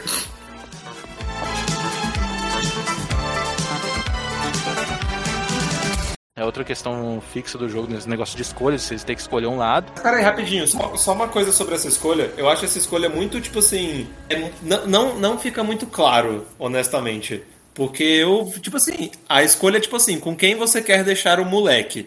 E aí, tipo assim, eu, eu tava jogando, aí, vai, com quem você quer deixar o moleque? Daí eu pensei, porra, atriz é uma porra louca do caralho, né? Ela só pensa nela. Adoro isso, tá? Eu adoro a atriz do primeiro jogo, velho. Eu acho ela cabulosa demais. Mas eu pensei, porra, ela não vai cuidar bem desse moleque. Eu vou deixar o moleque com a Shani, que é curandeira, né? É de boinha, é uma pessoa sensata. Aí quando eu vi, eu tava num relacionamento amoroso com ela. Eu falei, não, velho. Não era isso que eu queria. Eu só queria que você cuidasse desse moleque remelento aí pra eu poder pegar a atriz, caralho. Você foi exatamente o oposto do que eu queria. Eu pensei assim, a atriz, ela mexe com magia, o moleque tem magia descontrolada. Ela até fala que não, que vou colocar um colar aqui, um negócio pra ajudar o moleque a controlar as doideiras da magia dele. Eu queria tacar o moleque pra ela cuidar e ficar com a Shani.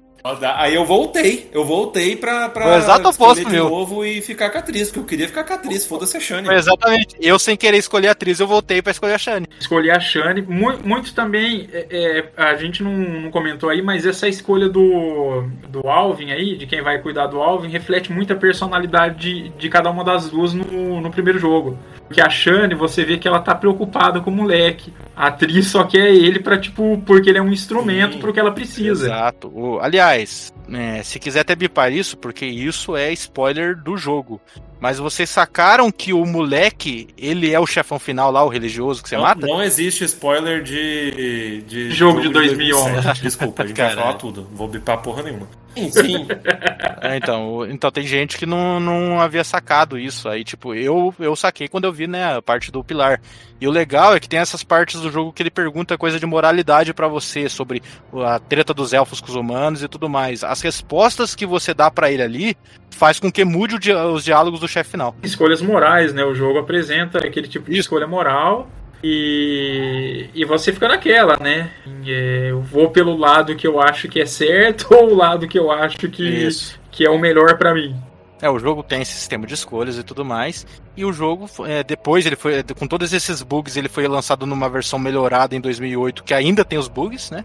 Foi ter umas coisinhas extras, tipo um modo de você criar o. Como é que fala? É Genie Adventure Editor, que é pra você criar sua própria, suas próprias missões, suas próprias fases. Que estranhamente é popular até os dias de hoje, tanto que tem uma Wikipedia própria com, com coisa, com, com material pra você baixar. Ele foi ter duas aventurinhas de DLC, que é a Side Effects, que é uma que o Dandelion tá preso precisando de ajuda e você tem que fazer um monte de quest pra conseguir dinheiro e pra pagar ele.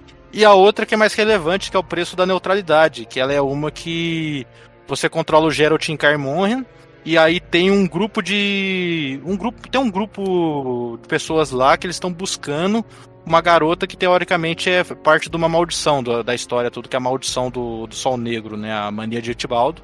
Que é a Deidre, essa garota. E esse grupo, ele está sendo liderado pela Sabrina Glevissig. Nada menos do que a bruxa que no Witcher 2 foi queimada. Lá que lançou uma maldição. Essa desgraça, ela aparece nessa DLC aí. E essa DLC eu achei que ela ia ficar meio jogada, mas o Witcher 3 faz, faz referência a ela. Eu achei bem legal.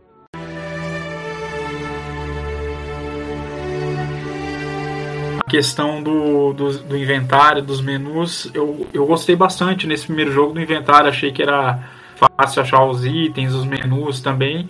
E uma coisa que eu achei legal nele é que ele te dava o que, que era main quest ah, e o que, que era é side quest. Outro jogo, o Isso, segundo jogo acho que ele confunde exatamente. um pouco isso, né? É, é, assim, eu achei que era bem claro. Você tinha lá, por exemplo, os itens que ia para poção e tal. Aí você ia na outra aba, você tinha a sua árvore de habilidades, onde você colocava o seu XP. Aí, por exemplo, também estava bem fácil de você achar o, o bestiário, o, questão de todos os, todos os NPCs que você já, já conhece. E principalmente essa questão das quests, porque daí ela tinha dividido pelo capítulo e por side ou main quest. Só que só me embananava um pouco porque tinha algumas quests que ela é multicapítulo, né? A quest atravessa o jogo inteiro. Tipo aquelas quests de jogar dado, de, de trocar murro. Essas quests aí, elas acompanham o jogo inteiro. E eu, né, eu tava fazendo elas também, então a gente ficar de olho para não perder um jogador de dados. Uma coisa importante também de, de, de, a gente citar nesse primeiro jogo é a questão dos atos, né? Que você falou dos atos. É, o jogo ele é linear, né? Então, uma vez que você passe de um ato e passe de um local, você não pode voltar nele. Então, tinha, é. tinha quest que não tinha como se você finalizar, se você por exemplo, precisava fazer algumas coisas e ir pro próximo ato, se você não terminasse Exato, as coisas isso era uma merda, porque né, ele não é um mundo aberto, eles são mapas separados por capítulo. No máximo, se for tipo capítulo 2, 3, você vai ter mais de um mapa que você pode acessar por Fast Travel. Não Fast Travel você clica e vai. É fast Travel você vai na puta que pariu do mapa, conversa com o NPC e vai levar você pro outro mapa. Mas. Cara, Witcher 1 eu aprendi a gostar dele, mas cansa mexer com os mapas dele, com essas esses pormenores. E na reta final ali do Witcher 1, o jogo fechava com uma ponta solta gigante, porque o Geralt impedia um assassinato, uma tentativa de assassinato feito ao rei Foltest, que é o, o pai da estriga que você vê na CG de abertura, o mesmo, o mesmo personagem dos contos. Quando ele impede isso, o assassino ele vê que é um bruxo, um bruxo que ele não conhecia. E isso dá início a Witcher 2, o assassino de reis.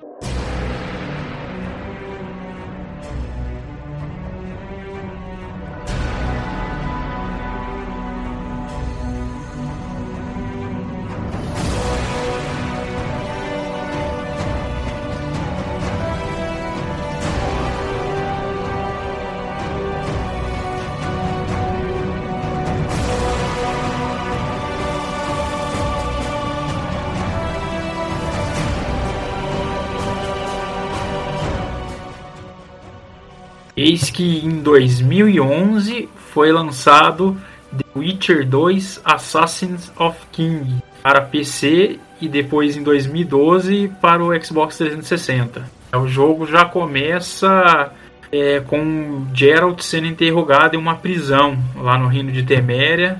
Um cara que é muito importante nesse segundo jogo aí. E o Helmans gosta um pouquinho dele.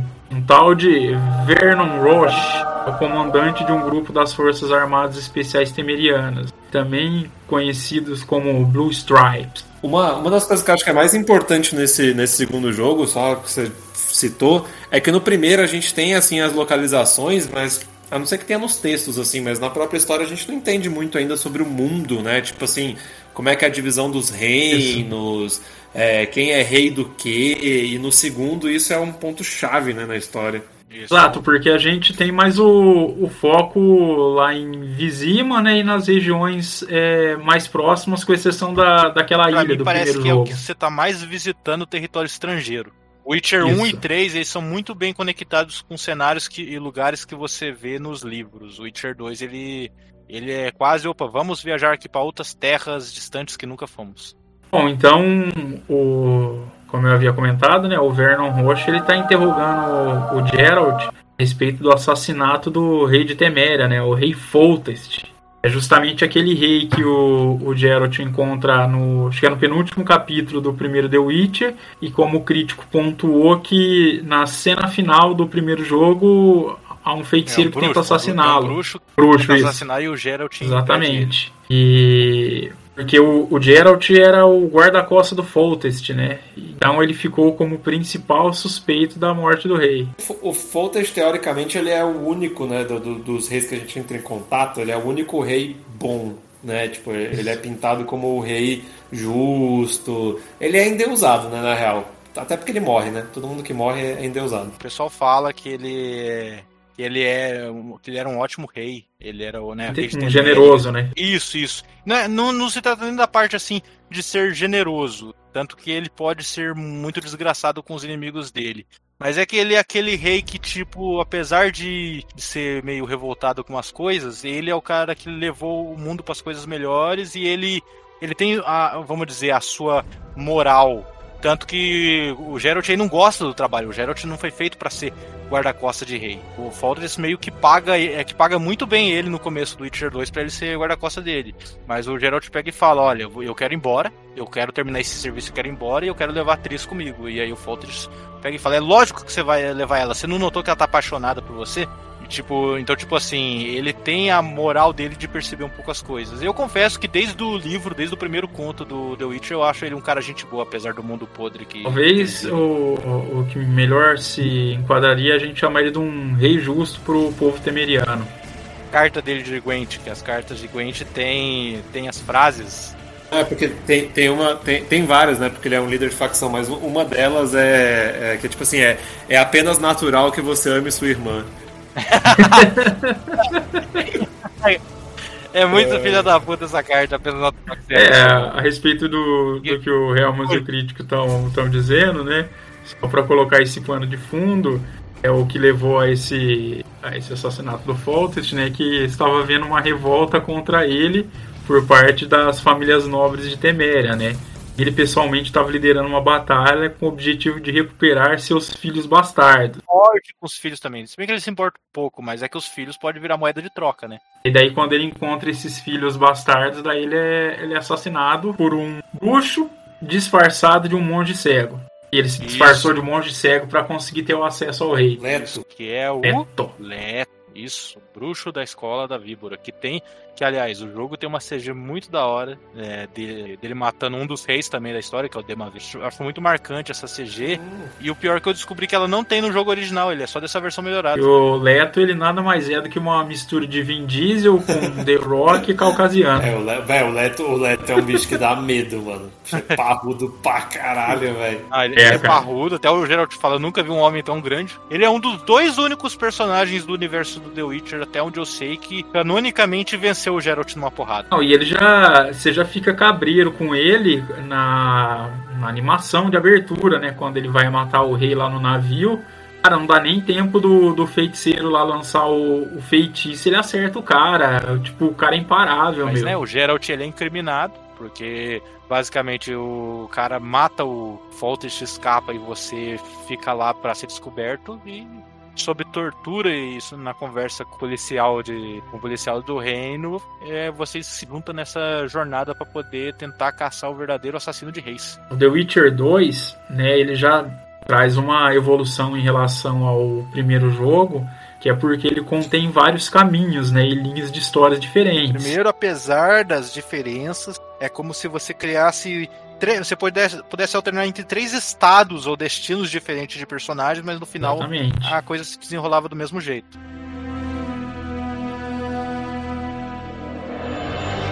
Então, o, a CD Projekt anunciou oficialmente o jogo em 18 de setembro de 2009, né? E para esse jogo foi desenvolvida uma engine própria, diferentemente do primeiro título que utilizou uma versão modificada da Aurora Engine da BioWare. Além do que o jogo também incorpora a engine de física Havok, esse jogo. Então ele traz assim gráficos muito melhorados, efeito de luz. Vocês notaram Sim, a diferença já no começo do jogo? E a, a, a Havok, ela brilha quando você tá usando tipo a Ard, né? Que daí agora partes do cenário voam e tal. Então você tem um negócio de física muito mais aprimorado no segundo jogo. O Witcher 1, ele era feio, ele era um jogo até estranho, né? Porque Isso. ele era muito feio com algumas coisas, mas você olhava, por exemplo, a água e o céu dele é muito bonito, só que as magias eram muito, as magias eram muito feias. O fogo não parecia um fogo mágico. Até os modelos, né? Parecia assim, um vapor laranja. uma era repetição muito grande. é, Você vê que alguns não eram muito bem trabalhados. Era o- algumas partes um cenário meio morto, meio cinza. Agora não sei, é uma pergunta que eu te faço. É, isso daí vem do livro, ele descrevia os cenários desse modo, como era no The Witcher 1. Cara, ele. Não, não descrevia como cenário morto, mas é um mundo de fantasia sombria. Acho que a primeira grande diferença aí que a gente poderia falar aqui o The Witcher 2 para o primeiro The Witcher Sim. é a questão da jogabilidade, né? Aqui agora o sistema de combate, por exemplo, que no primeiro jogo era aquele sistema mais point and click, aqui ele vira basicamente um hack and slash. É onde a gente tem, por exemplo, você jogar no computador, você tem a utilização do mouse, onde o, o botão esquerdo do mouse é usado para ataque rápido, porém fraco, e o botão direito é para ataque mais lento, só que causa bem mais dano. É, foi excluída também aquela a câmera isométrica, né? A gente tem basicamente só a over the shoulder. E aqui tem um problema grave para mim, porque o que acontece? Você faz o ataque com o mouse, pelo menos jogando no teclado, né? Você tem os botões, que, o padrão é o W, A, S, D, para você mover a câmera. Então, assim, é, um- uma coisa que me irritou bastante no jogo é da câmera não ser travada no personagem. Você ter que fazer os movimentos de, de ataque e você ter que ficar controlando a câmera. Isso daí, pra mim, o, o- uma das coisas que tornou o combate mais difícil foi essa questão da câmera. Você achou o combate mais difícil do segundo do que do primeiro? Não, né? Não, mas ah, o, ele, ele fica mais difícil por conta da câmera, mas o combate em si é mais fácil. É bem mais fácil. Eu, eu acho o combate mais fácil. Eu acho o jogo, assim, o desafio imposto mais difícil, mas não é por mecânica. Outra, outra diferença também, que eu até havia comentado quando a gente falou já na partezinha final do primeiro The Witcher, é a questão dos menus do inventário, né? Eu achei esse 2 bem mais confuso. Pra falar a verdade, eu achei até estranho um jogo que é uma continuação, um jogo da mesma franquia, eles fizeram uma revolução tão grande nesses aspectos, né? É, por exemplo, é, Pra mim, no primeiro era muito mais limpo a identificação dos itens, onde ficavam os itens para poção, esse tipo de coisa. Como era descrito as quests, que ela te separava em main quest e side quest, aqui a eu gente não realmente eu tem entendo isso. assim, essas diferenças. Eu, eu tive um pouco de choque com Isso, a, com ele é a mudança, chocante. Mas, é, mas eu aprendi a lidar. Mas ele, ele melhorou em contrapartida em muita coisa. Que nem, por exemplo, a árvore de habilidades. A árvore de habilidades do primeiro. Por que, que você precisa aprender a. Como é que fala? A fazer um certo combo com a espada de prata e você precisa aprender de novo com a espada de, de, de aço. Aqui não, aqui você tem. São espadas diferentes. Não, né? mas é, mas é ainda uma espada. Se for uma porra de uma arma diferente, dá pra entender. Tanto é que aqui você tem uma árvore que é só pra esgrima, né? Que é só combo de espada. Outra que é só pra alquimia. E outra que é só as magias, símbolos, né? E isso, isso acho que foi uma das coisas que eu mais gostei no 2, eh, de algumas dessas mudanças. Só, só é foda que o 2 ele tem level cap, né? O, o, o nível limite do Geralt é 30. E o jogo ele obriga você. A- tipo, as habilidades básicas, da- é, elas não, não são incluídas de início. Você tem que começar o jogo e você tem que perder alguns pontos de XP pra poder aprender o básico, defender. Ali, no- tipo, numa, numa mini árvore ali de tutorial. É muito ruimzinho. Então, falando do sistema de evolução, né? o- os upgrades eles são divididos em quatro categorias distintas, né? Que é o treinamento, inclui algumas melhorias gerais para várias habilidades, né? E a gente tem que investir essa categoria antes de começar as outras categorias. A gente tem também o manejo de espadas, que aumenta as habilidades do Geralt na luta com espada. Alquimia, né? Que inclui o- as magias. é, Não, como- não, alqui- alquimia é as poção. poções, perdão. Sinal que é magia. Alquimia, que são as poções que buff, debuff, e a magia, né, que melhora os sinais do Witcher, como a gente Ou havia comentado lá no primeiro. ou foi só Foi porrada só e magia? porrada e magia. O negócio de você obrigatoriamente ter que meditar pra conseguir aplicar óleo, tomar poção. Véi, vai tomar Isso no é chato. mano. Você achou Achei. pior no 2? Nossa, isso é péssimo! Isso, véi, isso quebra totalmente o ritmo do jogo, porque você não pode usar mais poção no meio das Isso. lutas. Porque você não pode Horrível. meditar no meio das lutas. Não, só Horrível. que eu achei que fazer poção ficou mais fácil Sim, alquimia. Usar fácil. talvez. É, porque ficou um sistema até legal. Eles, ten- eles conseguiram equilibrar entre o lógico e o divertido, porque assim, não é que você precisa do ingrediente fixo para aquela poção. Você precisa de um composto e esse composto pode se encontrar em diferentes ingredientes que você vai achar. Sim. Então, tipo, ah, você precisa de folha de bababã. Você não tem ela, mas você pode ter a folha de tererê e vai ter esse composto lá e serve. É, a essência É. do item. É, isso é legal. Mais ou menos legal, na verdade. Isso, eu concordo. Eu passei um perrengue porque. Que acontece? O jogo dá aqueles autosaves e você tem uma batalha contra o, o assassino de reis no meio do jogo. E eu me fudi, porque o jogo deu autosave ali, eu não conseguia voltar pra usar poção. Então eu tive que dar um load no outro save pra poder usar poção e entrar na batalha melhor, porque eu entrei na batalha sem vida. Isso daí é um negócio que, assim, pra mim, ferrou a, a experiência nas batalhas, porque dependendo, você precisa de uma de- determinada poção pra lutar com o inimigo. De repente você chega lá, daí já entra na cutscene pra você enfrentá-lo, daí não tem mais como você tomar poção. A porra, a porra do Kraken do, do- do primeiro ato é totalmente isso, daí. Puta que pariu, velho. Que ó, você desce, aí você tá olhando pra ele, você desce ali no cantinho, você fala, pô, vou, vou meditar aqui, não dá, porque já entra na cutscene, já tem oito tentáculos te fudendo. É, e, né, porra, Isso aconteceu é, comigo logo de cara já.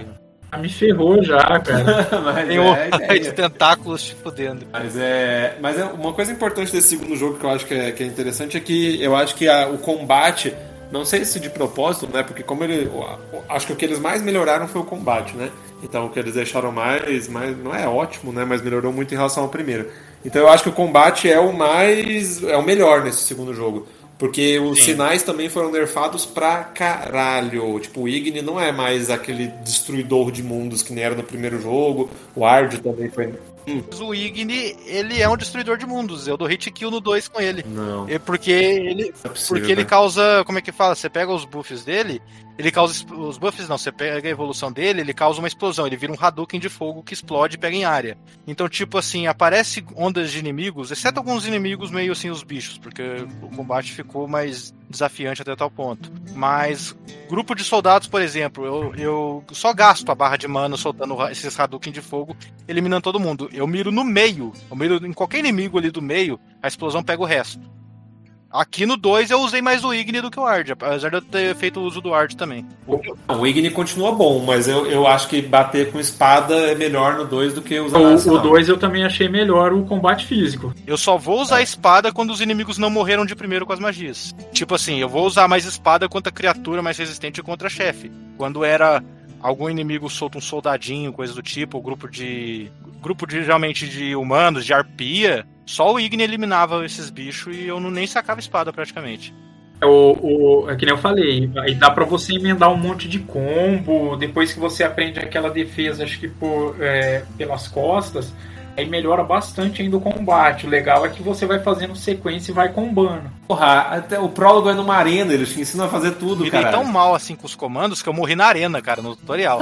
na parte de, de, de, de combate de espada. Eu morri no tutorial duas vezes. Eu, sim, sim. Eu não, eu não consegui dominar a defesa no Witcher 2 de, de forma nenhuma. Tipo, a, a esquiva funcionou melhor.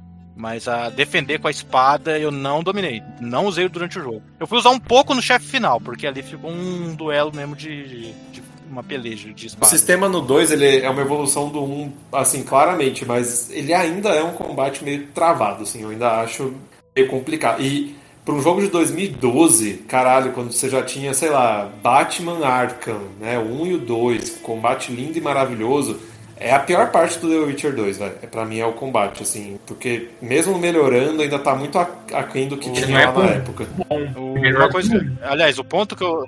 Mas ele é, bom. Eu, Ele é eu bom. acho que ele. Eu acho que ele. É ele tem algumas falhas, mas eu acho que é mais assim. É, desafio pra dominar estilo de luta. Só que ele não é uma. É, é foda de mim- falar que eu não dominei o sistema de defesa, mas é muito difícil você chegar e dominar o combate igual você pode acabar dominando num hack and slash que você é bom. Tipo, o Batman mesmo Arkham. Se você for bom, você pode sair de várias lutas sem tomar dano. Você pode virar um mestre ali. Não dá pra você fazer isso no Witcher 2 com facilidade. Mas o que eu ia falar é que as outras magias que eram inúteis no primeiro, parcialmente inúteis, eu sei que você evoluísse muito bem, elas passaram a ser mais úteis no 2, embora eu ainda faça pouco uso delas. É, por exemplo, porque agora você tem a, inclu a inclusão da, das armadilhas, né? É, vários tipos de armadilhas. Inútil também, né? Na, na minha cara. Ah, eu usei Nossa, bastante. não usava nunca. Só velho. serviu no Kaden pra mim. Eu usei pra matar aquele aquele subchefe que ele é tipo uma aranha que ele Ah, surge sim. quando você estoura os casulos. É, porque no começo do jogo dá pra você enfrentar já ele, só que ele dá quase um hit kill em você, dois ataques ele mata. E aí o que que eu fazia?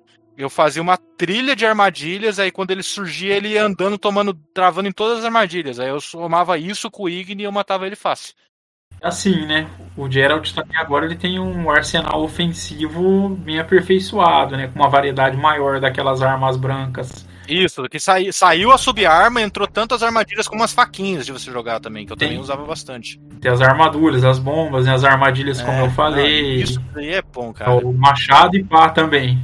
As bombas no 2, elas são boas. No 1, um, no um alguém usou bomba? Você achou bomba útil no 1? Um? Eu achei horrível. Eu usei, cara, não, não arrancou nada de É, cara, eu uso muito pouco dessas coisas extras Eu assim. também.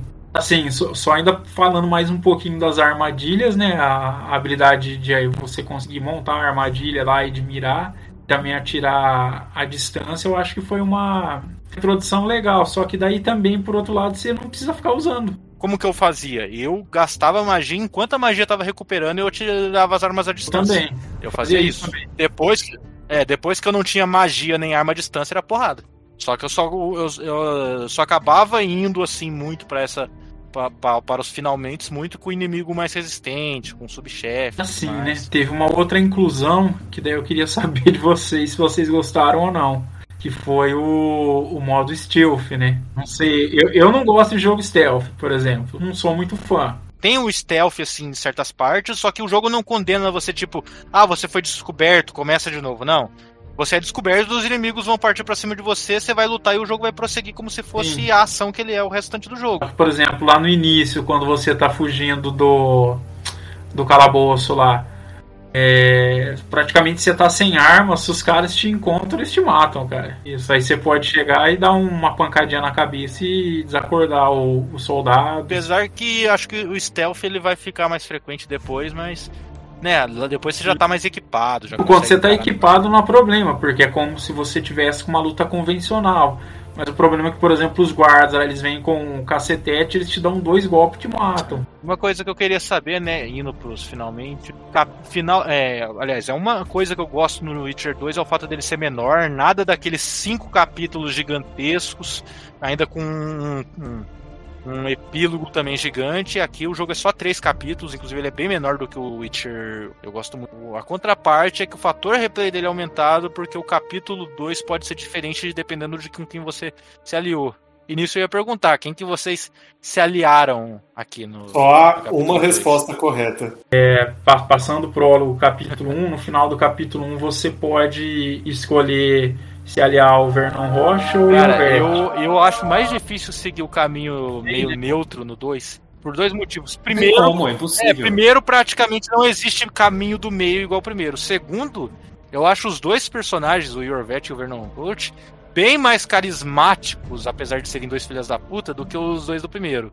A cena que você encontra o Yorvet pela primeira vez que você tá com o Vernon Roach, cara, é muito bom que o, que o Yorvet, ele vê o Vernon Roach e ele começa a falar Vernon Roach, assassino de elfos, expurgador de não sei o que, caçador de nomados, aí atribuindo um monte de título.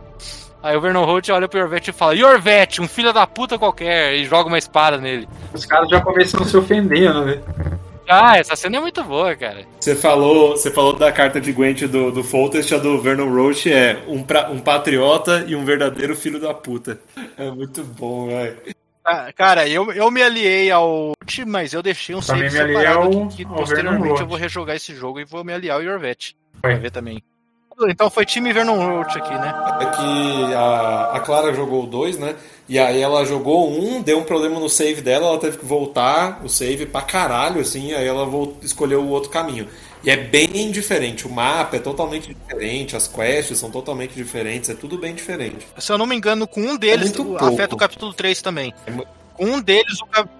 com um deles, o capítulo É, mas, 3 é- tem mas bem essa menos é parte quests. que eu consideraria meio broxante, assim, porque muda pouco. Eu, eu acho que muda muito pouco, considerando que o 2 é totalmente diferente. Óbvio, faz sentido porque o final tem que meio que ser o mesmo, né? Mas eu. Eu acho que é meio paia isso, porque você faz o 2, tipo, você, por exemplo, você vai fazer o capítulo 2 diferente. Aí quando você chegar no 3, não é tão diferente assim, você vai meio que repetir muita coisa. É, aliás, porque tem isso também. O Witcher 2 ele pega o seu save do Witcher 1, caso você tiver, e ele causa uma herança de lá que você herda certas coisas. Ah, Certos acontecimentos, alguns equipamentos você herda também, só que tudo, tudo debuffado. E isso é carregado do 2 pro 3 também. praticamente impossível ficar neutro nesse jogo, né? Witcher 2.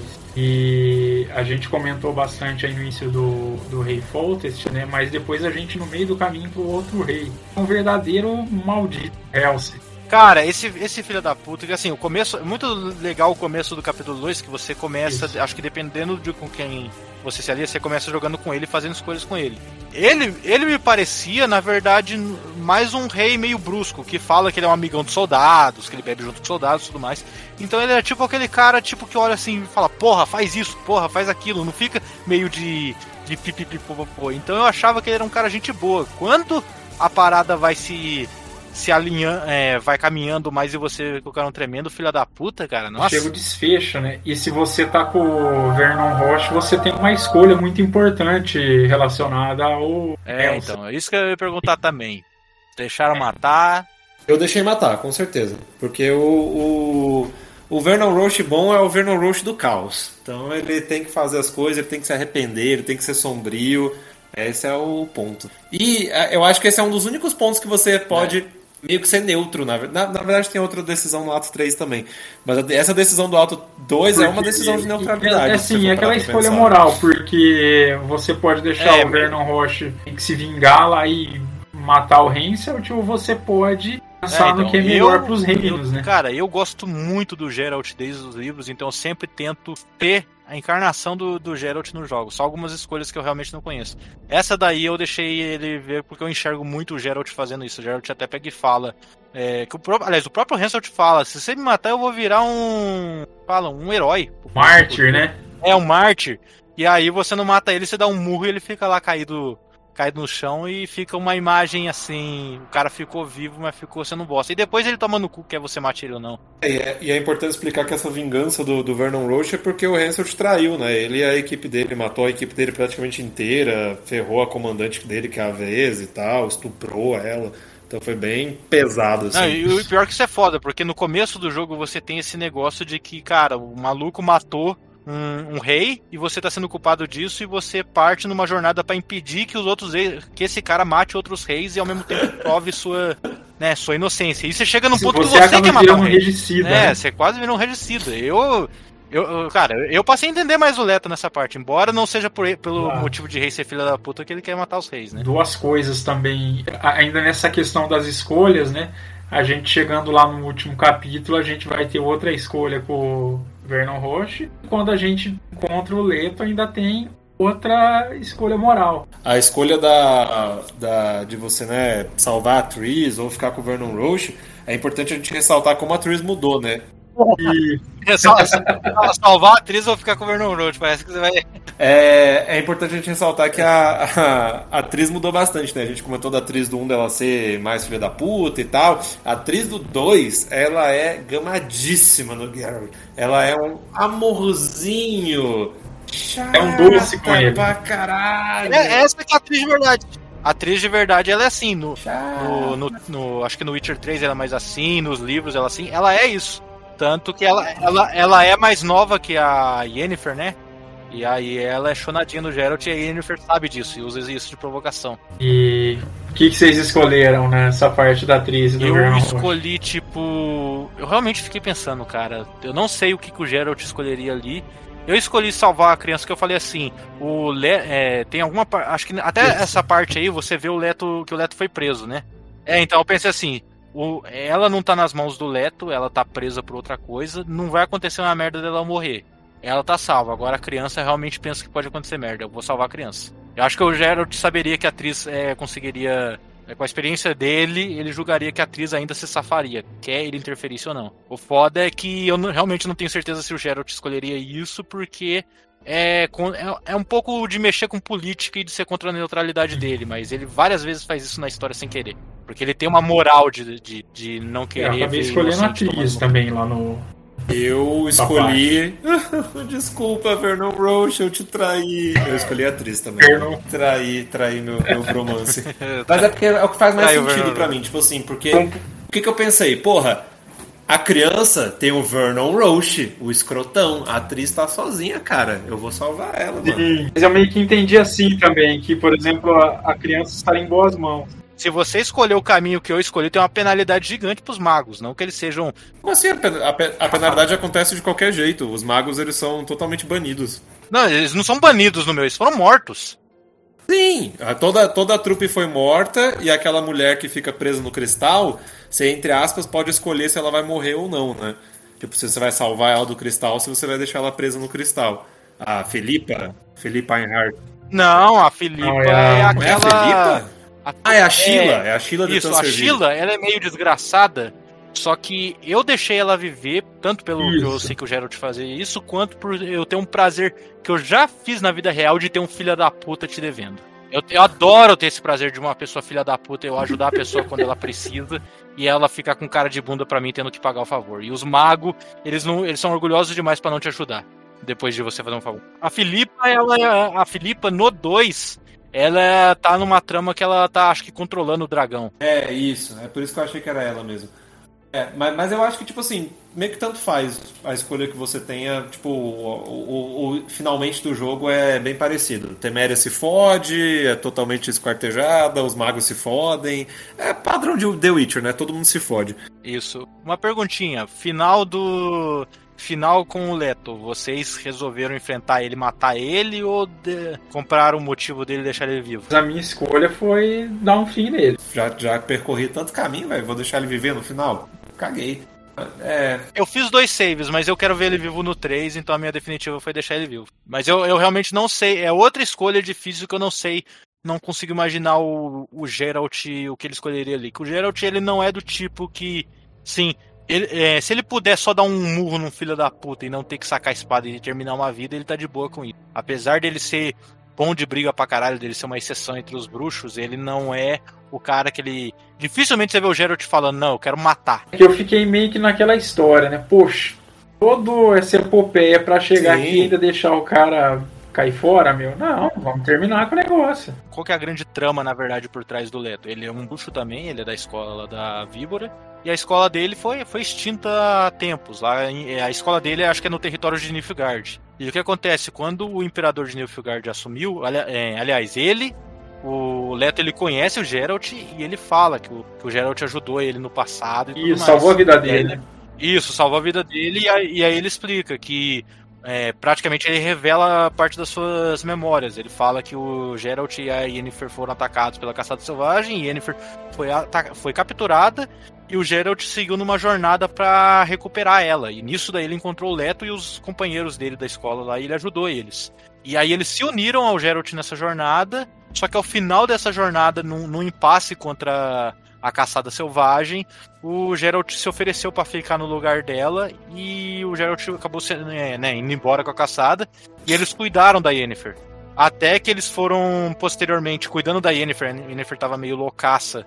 Eles foram capturados pelo, pelo pessoal de Nilfgaard e aí o imperador fez uma oferta. Ele falou: se você causar, matar os reis, causar uma, praticamente causar um alvoroço é, nos reinos do norte, né? Que é os quatro reinos ali que é, é parte. É o Caerweden, que é do Henselt, Teméria, do Foltest, e os outros dois reinos lá, Redânia e Aednir.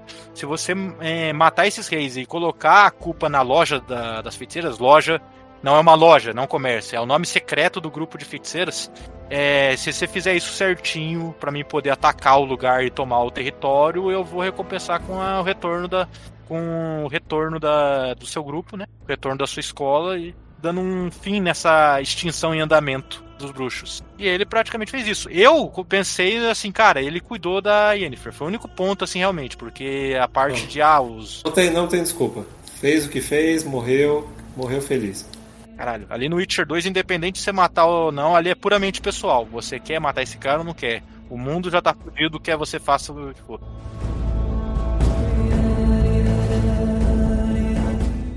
Só uma coisa, Tiagão, que eu quero te perguntar. O que, que você achou dos mapas do 2? Cara, eu achei diferente, eu gostei. Eu gostei. Sério? É. Nossa, os mapas do 2 são horríveis. Dá pra você entender porra nenhuma do que tá acontecendo, velho. Eu tive algum problema assim com os mapas também, mas não lembro certinho. Sim, eu, eu, eu sei que eu passei menos raiva do que com um, porque o 1, apesar de ser mais fácil de entender, era mapa grande e chato e ruim de andar. Tipo, parece que demora um século pra você atravessar Sabe o que eu gostei do desse dois, o mapa? Ele indica onde você tem que ir. Mas o jogo ele recebeu uma versão melhorada que foi corrigir bugs, foi colocar mais umas coisinhas. Só que assim, o primeiro Witcher ele era tímido com DLC, esse segundo foi mais tímido ainda.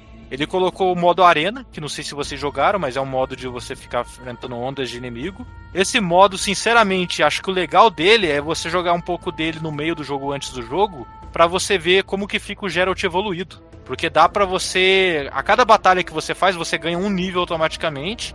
E dá pra você, tipo, ir vendo, simulando como é que vai ficar o Geralt se você evoluir suas habilidades de espada, suas magias, lare Ah, é, inclusive tem o. ah, dentre as magias agora, né? Tem, tem o, o negócio de adrenalina. A gente esqueceu de falar. Que quando você evolui. é, ca- aliás, cada uma das árvores tem uma habilidade especial que funciona como um ataque especial. Mas que são todas usando esse novo elemento da adrenalina. O das magias, por exemplo, você ganha o sinal do heliotropo, que ele é um ataque especial que ele praticamente deixa o tempo parado. Parado não, deixa o tempo lento numa bolha e você sai arregaçando os inimigos. E se você evoluir os outros as duas árvores, alquimia e a árvore do- da, da, da esgrima, você ganha outros dois ataques especiais que se combinam com esse do heliotropo. Cara, esse negócio facilita muito o combate. Ah, é, e, e parte das melhorias do Witcher 2 também, não melhorias, né? Parte dos adendos foi um pouquinho de missão, umas missões soltas do jogo, elas na verdade são tudo conteúdo de DLC. Aquela missão do troll na ponte, o do cara que quer coletar pena de arpia, não sei se vocês viram essa missão, é Nossa, essa missão é muito zoada, velho. Essa daí eu, eu consegui até uma parte, depois eu não achava mais as penas. Não, eu consegui as penas da arpia, mas depois eu voltei, acho que no último capítulo, Ah, e já não tinha mais é. como completar Isso. a quest. Nossa, é muito engraçado. Não, calma, Thiagão, você, pesquisou sobre essa, sobre essa quest? Eu comecei a fazer ela, só que daí depois teve uma. Não, mas você, pesquisou Não, o final não. dela? Você pesquisou Ah. pesquisar? Não. Pra que, que você acha que ele queria as Faço penas? ideia. Véi, ele faz uma fantasia de galinha gigantesca, velho. Ah, puta merda, cara. e, e com bico. E- Não, e aí quando você entra no lugar que você vai falar com ele, fica o Geralt e ele se encarando sério, assim, ninguém, ninguém comenta a fantasia. Aí fica só vocês dois quietos, aí as, a conversa, as opções que aparecem, é tipo, é só uma conversa discreta. Então, tá tudo bem? Aí o cara, tá tudo bem.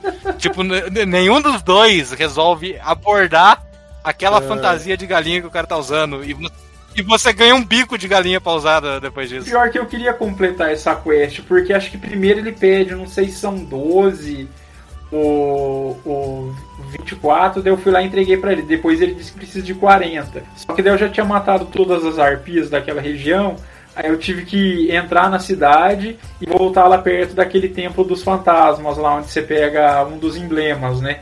Daí eu matei, só que lá eu consegui poucas. Aí eu, eu voltei lá perto da casa dele, não surgia mais a arpia pra eu pegar a pena, eu falei, ah, quer saber, eu vou cair fora. Ah, é, ah, cara, eu ia perguntar pra vocês, vocês tiveram problema com, a- com os saves do jogo automático? Não. fato de ter muito. É, cara, o- e isso eu Eu achei também. um negócio absurdo pra um jogo lançado, que ano que saiu? 2011, né? Pra um jogo lançado 2011 e depois relançado numa versão melhorada ter esse problema, pra quem não sabe, o jogo ele tem um autosave. O primeiro também tem um autosave que vai criando vários saves, mas dá pra você Que esse é desligar. pior. O, se- é, o segundo, ele não dá pra você desligar o autosave, então ele salva a todo instante e vai lotando o seu PC. O Helmas, você falou que sua namorada jogou a versão 360, lá não, tinha esse problema, não, lá era mais né? tranquilo. Ela, a sorte dela foi que ela manteve um save, porque deu power ela teve que voltar, corrompeu. Mas era bem mais discreto. Eu, eu joguei a versão de PC. Puta que pariu, velho. Tipo, era, que, era questão de você abrir a pasta de save e ter tipo 50 saves lá, velho. Acho que eu terminei o jogo com mais de 100 saves. que eu já tô acostumado a trabalhar com bastante save nesse tipo de jogo, porque sempre dá pau em um save. Por milagre, isso é daí não deu. O jogo só fechou algumas vezes. Bom, Beleza. e depois de toda essa epopeia The Witcher 2, né? A gente teve um intervalo aí de alguns anos, e eis que chega ao mercado The Witcher 3, não é, Helmas?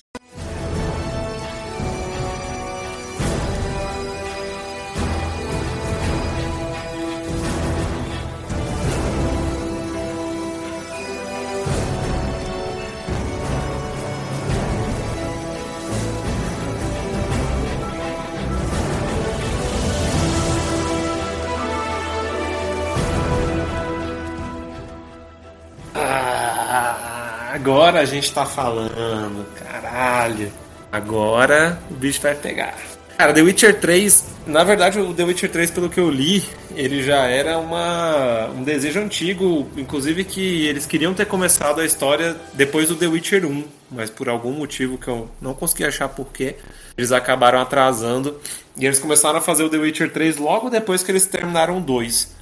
Esse talvez seja um dos motivos também que o crítico comentou de não ter tido DLC, né? Porque desde 2011 eles já estavam envolvidos no, na criação do The Witcher 3. É, que foi um projeto que durou quatro anos, né? Porque ele foi lançado em 2015 e durante todo esse tempo ele passou em produção. Então foi um projeto bem longo, se for parar para pensar, é, para jogar, para lançar o The Witcher 3 o jogo, o, no final do, do The Witcher 2, uma coisa que a gente acabou não comentando é que o Geralt ele recupera a memória dele, né? Então tem um momento que. Eu não lembro se é uma quest. Tu lembra, Tiagão, o que é que ele faz que ele recupera a memória? Tem uma coisa que ele tem que fazer para recuperar. É o. Acho que é com o Leto, né? E que ele acaba recuperando. Tem uma quest que você recupera uma parte depois é, na, na fala com o Leto ele recupera completamente. É, que, é, é verdade, que foi o que o crítico falou, né? Que o Leto fala da, da Wild Hunt e tal, é isso mesmo, isso mesmo. É, então, aí essa é uma grande questão, porque com a recuperação da, da memória do Geralt, você já tem agora a, a retomada de alguns personagens que acho que são mais famosos nos livros. Não sei, né, porque eu não li os livros, mas você tem a Yennefer, que ela até é comentada nos outros livros, nos outros jogos, mas ela nunca aparece, então ela aparece no 3. É, a Ciri, né, que é uma das principais personagens do 3 também. Então você tem esse retorno desses personagens mais clássicos, eu diria, do, do dos livros, né, da mitologia dos livros. É, uma outra coisa também que é bem importante é a evolução gráfica. Né? Então a evolução gráfica é absurda porque a engine que é usada é uma engine que é duas vezes a evolução da que foi usada no 2. Né? Então você comentou que no 2 eles fizeram uma engine própria é, aí na versão Enhanced eles usaram uma engine já melhorada, que foi a Red Engine 2, e para esse 3 eles usaram uma melhorada de novo, que é a Red Engine 3. Cara, é, sim, e... o 2 eu já achei muito bonito em relação ao primeiro.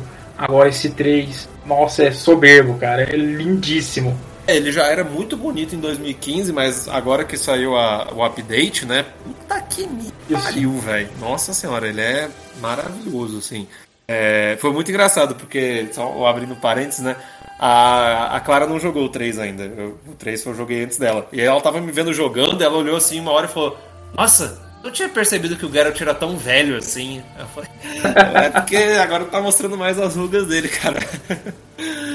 É, mas tá bonito demais mesmo. Não, o, as sardas do corpo dos personagens, as rugas. O efeito de água o, é muito bonito. O, o tecido, o couro assim, das armaduras é absurdo, cara. É muito bonito mesmo. É, isso é refletido também no fato de que né, o jogo teve uma quantidade absurda de, de funcionários ao longo. É, mais de 250 funcionários participaram da, do projeto, então é um projeto considerado muito grande. Uh, outra coisa também, aproveitando que eu estou falando dos funcionários, é, a localização né, foi um jogo que foi muito bem recebido e estourou muito porque teve muitas localizações. Então, só de linguagem são 15 línguas diferentes, são mais de 500 pessoas faz, trabalhando com, com esquema de voz. Então, assim, cavalar, assim. Cara, eu fui, eu fui lendo sobre, sobre esse jogo e, tipo assim, puta que pariu, velho. Que trabalheira do caramba que foi, velho. O, ele, ele, eles refizeram uma batalha, tipo, eles reencenaram uma batalha medieval para pegar os barulhos, tipo, de flecha sendo lançada, barulho de espada, de armadura, para poder botar no jogo. É, os personagens que usam, tipo, coisa na cabeça, tipo elmo, armadura e tal, eles gravaram as vozes utilizando os aparatos, tipo, para ficar com a voz abafada, para ficar mais real. Tipo, dá para perceber que teve um esmero absurdo na localização e nessa questão de, de som, né? Todas as músicas são orquestradas, isso também é outra coisa importante. Então dá, dá uma ideia do, do dos pequenos detalhes que eles trouxeram para deixar o jogo melhor. Tier 1 e 2, eles fizeram um certo sucesso. Eu encaro muito assim, foi sucesso por ser um mundo fantástico exótico, ser um, uma galera que é a galera assim, o ocidente em geral não conhecia Witcher mas o Witcher 3, ele com todo o sucesso e grana do 1 e o 2, ele foi, foi a soma daquilo ali. Essa engine que também a gente estava discutindo, eu e o Thiago, uma das coisas excelentes é que finalmente agora a gente tem um mundo aberto. Né? Então, enquanto o primeiro e o segundo jogo a gente tinha atos lineares que você não podia voltar, O 3, ele melhora muito os gráficos, ele permite quests mais abertas, que você pode ir para lugares diferentes, né, resolver elas, e permite que você volte para os lugares depois. Então, você finalmente tem um mundo aberto, e principalmente, acho que é uma das coisas mais legais do The Witcher 3, é que ele é não linear. Tipo, no final ele vai acabar ficando linear, mas no início Tipo assim, você faz o prólogo, né, que a gente já até discutiu, que é bem característico dos jogos, para que vai te explicar o tutorial e tal. E esse jogo ele é, ele é tão ele é um mundo tão gigantesco que o prólogo é tipo um mini mundo, né? Então o prólogo é um mapa menor assim, mas que já mostra tudo o que você vai ver assim mais ou menos de mecânica no mapa grande. Então é um prólogo bem grande quando comparado com os dois primeiros jogos para já mostrar um pouco o, o, aumento do escopo desse jogo. É, aliás, o mundo aberto dele, ele é, ele é mundo aberto, só que ele tem uma certa diferença. Eu achava que ele era tipo Skyrim GTA, todos os mapas conectados. E não, você tipo clica e, e faz o fast travel para mapas diferentes. Só que diferente daqueles mapas do Witcher 1 e 2 que eram blocos de terra, isso são regiões mais densas, mais vivas, com mais coisas para fazer, mais quests, é muito mais vivo cada mapa. Sem contar que você pode ir e vir de todos eles, né? É isso, é. Essa questão de liberar é importante, porque quando você sai, no início você só tem o prólogo. Aí quando você sai do prólogo, você abre realmente o mundo, que é quando você recebe a quest principal, que já é característica do prólogo, né? Que nesse caso é procurar a Siri, que é tipo uma filha adotiva que você criou em Kaer Morher quando você era, quando ela era criança. É, e aí quando você cai no mundo mesmo, você tem um mapa bem gigantesco, que é o mapa principal, e você tem mais um outro mapa é, acessório. E aí tem Kaer Morher, que você não pode voltar, o que faz todo sentido, porque, tipo assim, ela não tá lá, né? Então não faz sentido ir lá em Morher fazer nada. E o mapa da DLC, que também você não tem como ir no início. Você tem que primeiro fazer a quest para poder ir para lá, o que faz todo sentido também. Então, tipo assim, apesar do mundo ser aberto, eles tentam manter uma, uma linha de narrativa bem, tipo assim, você pode ir para onde você quiser, mas tem que fazer algum sentido, né? Tipo, você não pode ir para um lugar que não tem nada a ver. E você já tem três quests, assim que você começa, você já tem três linhas de quests principais.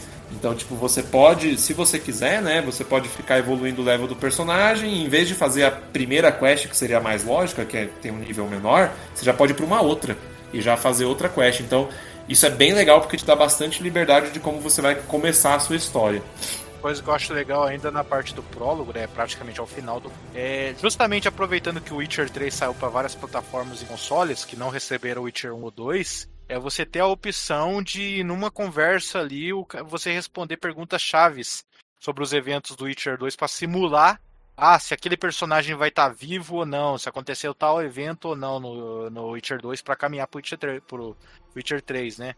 Então, se você apenas conhecer o Witcher 2 e quiser simular suas escolhas no 3, também dá. E isso é bastante importante porque você, como você tem o lançamento do jogo para Play 4, Xbox, não tem como você importar né, o save nesses sistemas, isso. então isso se torna essencial. O, o jogo, né, a, a, história, ela tem essa questão mais pessoal do Geralt resolver as questões com a, com a Ciri e tal, mas ao mesmo tempo é, você ainda tem de pano de fundo toda a história ainda envolvendo os reinos. Então a, morte do rei Foltest ainda está bastante em evidência, a Teméria foi totalmente dissolvida, aí você tem dois reinos brigando, né, para ficar com o território de Teméria e arredores, que é a Redânia, que tem o rei o Radovic, que é um rei totalmente maluco e pinel das ideias, que detesta magos, e no final do segundo jogo ele é o principal responsável por expurgar os magos, né, e a, a loja lá dos magos e o, o rei Emir é de Nilfgaard e ele é um rei mais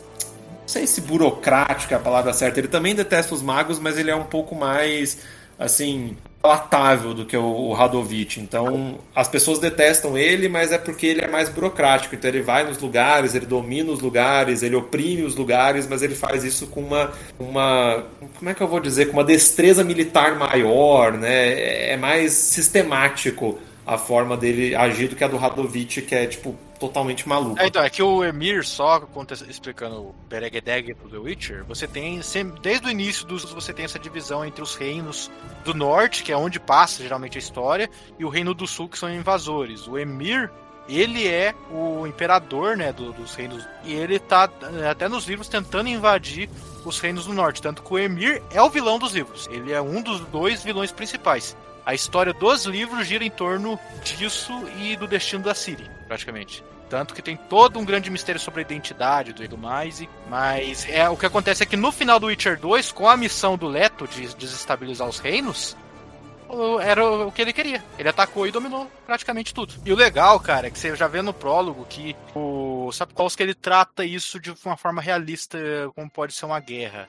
Apesar do reino ser um invasor, tomar tudo, matar um monte de gente, tem um monte de gente que tá vivendo ali que prefere os invasores. Que ele fala, pô, um monte de gente aqui era filha da puta comigo, era um caos do caralho, agora esses caras estão aprendendo o que é regra. Ah, sempre, sempre então tem, né? tem, é, tem, gente assim com, com o reino invasor. Porque, né, né, O... Mas ele não, ele não participou da escrita, participou? Que eu tinha lido que ele fez só os mapas e tal. Não, não, não. O Sapkowski, na verdade, cara, ele é uma figuraça. Eu, eu gosto e odeio ele, porque, primeiramente, ele é um cara sincerão. Ele falou que não queria mais escrever porque ele já estava velho, já havia trabalhado bastante. Só que ele é meio que. Ele é ignorante no sentido de, de burro mesmo, com algumas coisas. Ele não conhecia o mundo dos games. Então, ele vendeu os direitos, cara. Sabe, direito de, em cima de obra literária é uma coisa que costuma ser cara. Ele vendeu os direitos, cara, pelo equivalente a 9.500 dólares. Tipo, dá 47 mil reais você comprava os direitos para fazer o que quiser. No jogo com a obra. Ele vendeu por muito pouco. E aí, quando o Witcher 3 começou a dar sucesso, e ele havia praticamente assinado o contrato de que ele só queria esse dinheiro aí, ele não ganhou nada com, com Witcher 1, 2 e 3. Aí ele foi ficando puto, que ele foi vendo o Witcher 3 vendendo pra caralho e ele não ganhava nada com isso. Aí depois a CD aproximou ele e benevolentemente acho que fez um novo acordo dando dinheiro para ele.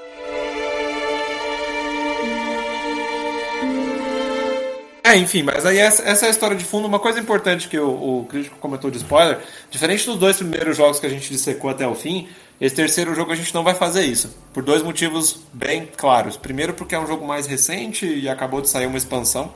Então, assim, acho que tem muita gente que. A expansão não, né? Acabou de sair um update para a nova geração, então talvez tenha gente que ainda nem tenha entrado em contato com o jogo. É, enquanto que o segundo motivo, que é bem mais real, é o fato de que ninguém zerou esse jogo. Porque ele é absolutamente gigantesco, velho. Meu Deus. Você, você, ainda não zerou?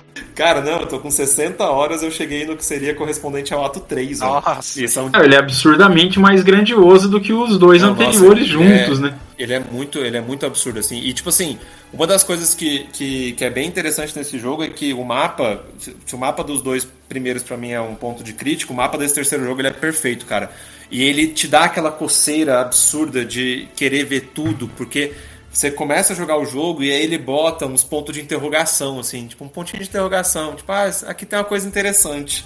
E você vai chegando nas cidades, vai, vai tipo, pesquisando né, o, o, os anúncios e tal, e ele vai jogando mais pontinhos de interrogação.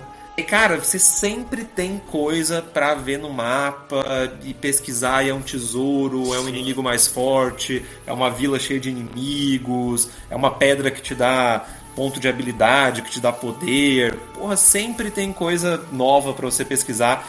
É, as quests, nossa senhora, velho, o que falar das quests desse jogo, mano? Nossa, as quests desse jogo são maravilhosas, maravilhosas, incríveis, assim. As quests principais, nem precisa falar, eu acho que a gente vai concordar que em todos os jogos as quests principais sempre são muito boas, né? Eu, eu gosto das quests de todos os The Witcher, assim, sem, sem exceção. Acho todas as quests muito boas, principais, né? É, mas as secundárias do primeiro e do segundo jogo eu tinha umas boas, mas a maioria era muito fat quest, né? A gente até comentou no primeiro, assim, né? Pegar ingrediente, eram umas coisas um pouquinho mais chatas, né?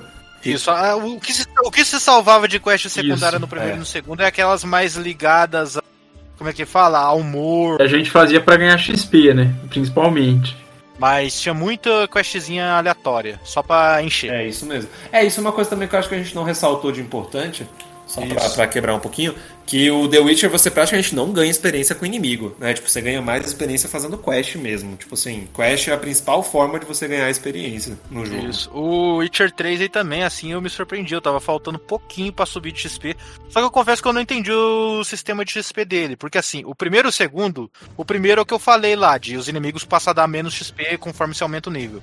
O segundo tem um sistema invisível que quase ninguém sabe, mas cada inimigo ele para de te dar XP num determinado nível. Não é mais ou menos XP, ele para de dar XP, ponto. Você não recebe um de XP inimigo, embora você mesmo matando mil deles. Tipo assim, ah, esse inimigo aqui depois do nível 22 você não ganha nada.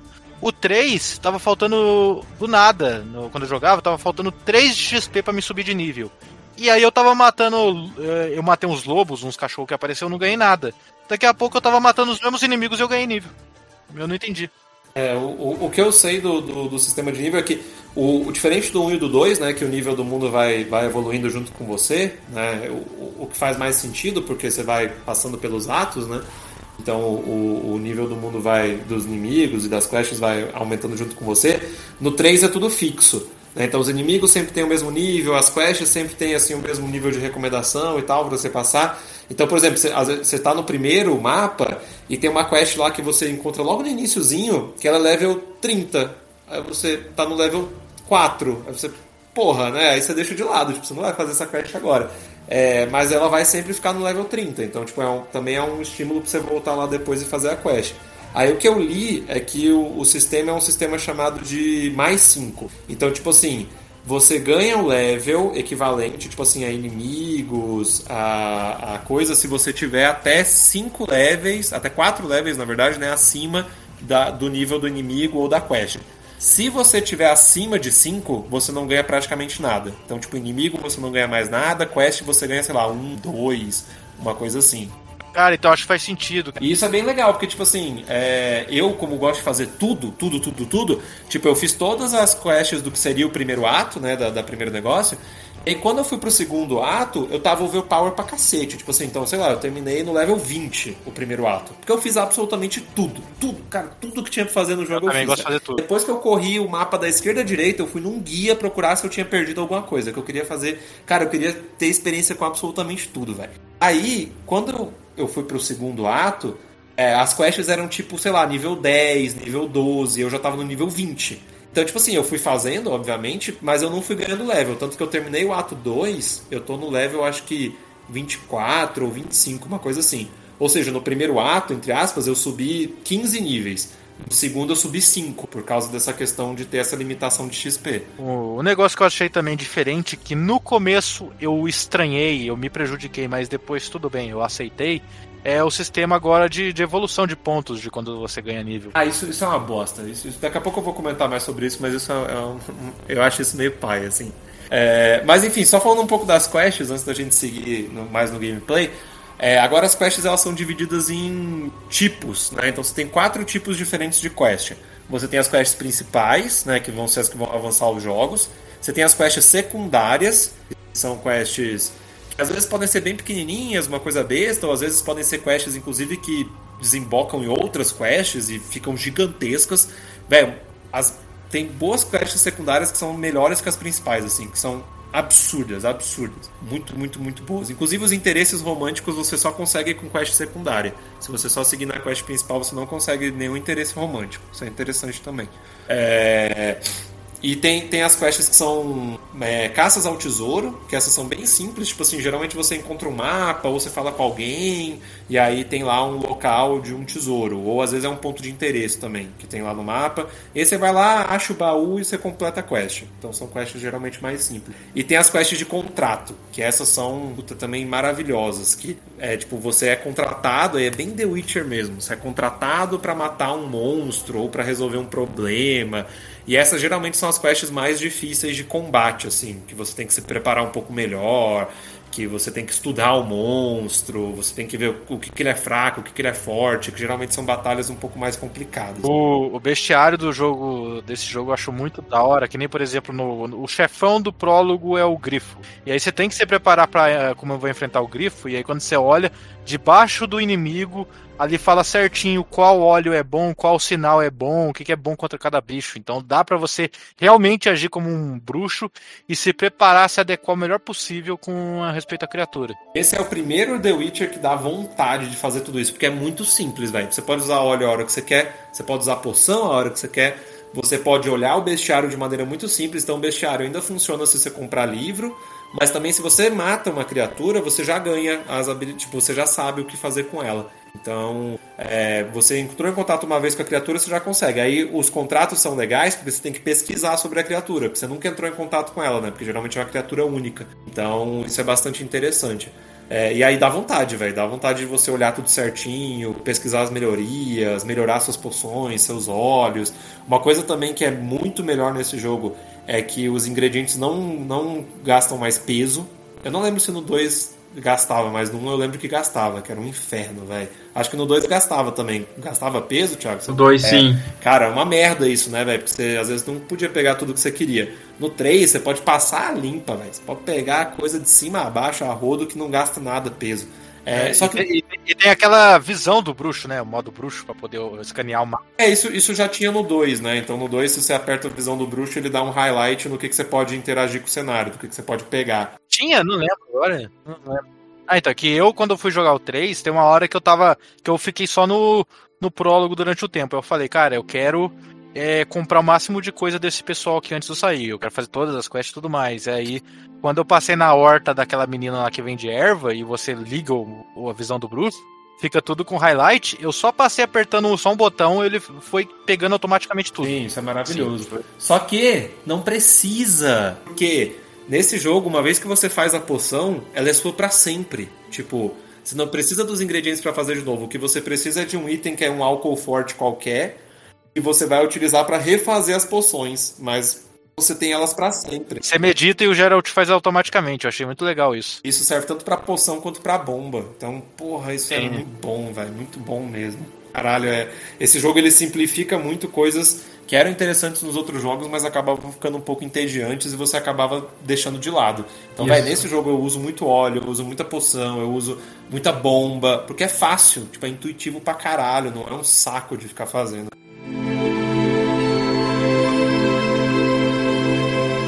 O que piorou um pouco foi a questão, pra mim, pelo menos dos atributos. Quer dizer, no início eu tava achando pior, hoje eu já acho um pouco mais tranquilo. Que diferente dos primeiros jogos que você tinha é, árvores, né? E você ia melhorando essas árvores e ficando com as habilidades, agora você ainda tem as árvores, né? Então, tipo, você vai melhorando habilidades e ganhando habilidades novas. Mas agora essas árvores, elas, tipo, você gastar ponto na habilidade não faz com que você tenha ela. Você tem que colocar ela no personagem. Então você tem slots de habilidades que você tem que atribuir ao personagem. Isso, só que, como é que fala? Você vai liberando os slots com níveis diferentes também. Então você, ah, nível 3 já comprei três habilidades diferentes. Sinto muito, você só vai usar uma. E, e tem outra coisa também, né? Tipo assim, você tem acesso a, sei lá, acho que 60 habilidades, uma coisa assim, 50, 60 habilidades. E você só tem 12 espaços. Então, tipo assim, acaba que você você vai ganhar ponto para liberar muito mais do que 12 habilidades, obviamente, é, mas você acaba ficando limitado no número de habilidades que você pode usar. Então tem um lado bom e um lado ruim nisso, no meu ponto de vista. Né? O lado bom é que dá para você personalizar pra caralho o Geralt. Então, tipo assim, como você tem muito mais pontos, você pode, por exemplo, fazer um Geralt totalmente porradeiro. E aí ali no meio do jogo você, pô, não, eu acho que eu quero usar mais magia. Você tira as habilidades que você comprou de, de porrada e você bota as habilidades de magia. E aí você tem ponto suficiente pra fazer tudo isso, dá pra fazer tranquilamente. É, é, isso é bom, dá uma personalização maior pro personagem, né? Em vez dele ficar super overpowered no final do jogo, ele sempre vai ter uma especialização melhor. Ou dá pra você fazer misto também, né? E botando habilidades diferentes e fazer um personagem mais misto. É, só que por outro lado, você não tem como salvar uma build disso. Isso pra mim é o grande pecado desse jogo. Porque, tipo assim, seria interessante se eu pudesse botar as habilidades e, sei lá, salvar isso como build 1 de habilidades. Aí eu montava uma segunda e salvava como build 2. E eu pudesse facilmente ir alternando essas habilidades, sabe? Essas builds. Tipo, ah, agora eu quero Geralt mais porradeiro. Agora eu quero Geralt mais com, mais, mais com sinais. Mas eu acho que funcionaria melhor. Porque do jeito que tá, eu tenho que ir trocando uma a uma né, as habilidades que eu tenho. Aí, porra, isso me dá uma preguiça do caralho. Eu nunca troco, eu sempre fico com as mesmas, velho. É, então, eu quando fui experimentar no prólogo, eu também achei. Eu achei. Eu fiquei puto com isso. Só que depois, encarando os desafios, pelo menos ali no prólogo, é, realmente, eu, não cheguei nessa parte de ter que mudar build é, ainda. Mas eu entendi que dá pra você se virar assim, porque, por exemplo, além dos, dos pontos, que do único ponto que você ganha por nível do Geralt, você também acha uns artefatos no mapa que te dá ponto livre. No prólogo, por exemplo, tem cinco artefatos. Eu terminei o prólogo no nível 4. Então eu consegui três pontos do, do nível, mais cinco pontos desses, lugar, desses negócios que tem no mapa do prólogo. Esses oito pontos eu evolui várias habilidades, só que só tinha dois slots. E eu tinha evoluído, tipo, pra caramba. É, eu evolui totalmente o Ard e totalmente o Igni. Que eu tava achando as magias boas. E aí, eu falei, putz, mas não posso equipar ambas. Aí quando eu fui enfrentar o Grifo, é, é Grifo, né? É, é o Grifo, eu vi que ele era fraco contra Ard. Eu tava usando só o Igni, eu falei, vou trocar pelo meu Ard nível 3 aqui evoluído. E vi que é assim que funciona. É justamente nessa parte você se prepara com equipamentos para a criatura que você vai que você vai enfrentar e você prepara as magias que você vai usar. Assim, com o passar do tempo eu fui aceitando um pouco mais porque realmente nesse terceiro jogo a gente não precisa de um Geralt super poderoso, porque tipo assim, como, como, o nível de tudo é fixo, tipo, se você estiver apanhando muito numa parte, você pode treinar um pouco em outra, aumentar o nível do personagem, pegar, né, é, armas melhores e tal, e tipo, passar de boa. Esse terceiro jogo ele é muito mais fácil do que os primeiros, assim, é muito mais fácil. Você continua levando muito dano com os golpes, tipo, se você tá no mesmo nível do personagem, o personagem né, tá um nível um pouco mais baixo do inimigo, você ainda leva bastante dano com um golpe. Mas você tem tanto mais recurso e o combate, de novo, assim, nossa, melhorou pra caramba do 2 pro 3 então você, você acaba tendo muito mais recurso para conseguir sobreviver tranquilamente. E aí realmente eu acho que se você chegasse no final lá com todas as habilidades que você comprou ativas, você ia ser tipo um deus, assim, jogando raio em todo mundo e vendo o mundo pegar fogo ao seu redor, velho. Sem ninguém te encostar. Porque assim, acertaram o combate, é, né? Finalmente. Isso foi o senso, o senso deles de desequilibrar o desafio também, né? É, assim, eu ainda não acho o combate de The Witcher 3 perfeito. Eu ainda acho que teve jogos que saíram na mesma época uhum. que tem um combate melhor do que o The Witcher 3. Mas comparado com dois, tipo, ele é o mesmo combate, então ainda é forte e fraco, as duas espadas, as magias, mas ele tornou tudo muito mais dinâmico, né, mais fácil, e ele melhorou questões como a câmera, questões como a latência dos golpes, então e, e só esses pequenos ajustes, é, não é que nem do 1 pro 2 que mudou totalmente o combate, ele só melhorou, então ele otimizou o suficiente para o combate realmente ficar assim, interessante, ficar bom de jogar. É, acho que dentro da franquia ele, ele, ele melhorou bastante, né? Mas como você disse, ainda podia ser melhor. Não, podia. Você pensa em 2014 saiu Shadow of Mordor. É, do, do, do Senhor dos Anéis. Caralho, aquele jogo tem um combate lindo, lindo. Puta que pariu, que combate gostoso, velho. E é um ano antes do The Witcher, velho. Eu acho que entra, entra muito a questão do desafio que eles querem. Eles querem que você aprenda a dominar aquilo ali. Não é um negócio que eu acho, nossa, é difícil de dominar. Mas é, é eu acho que é desafio proposto mesmo pelo jogo.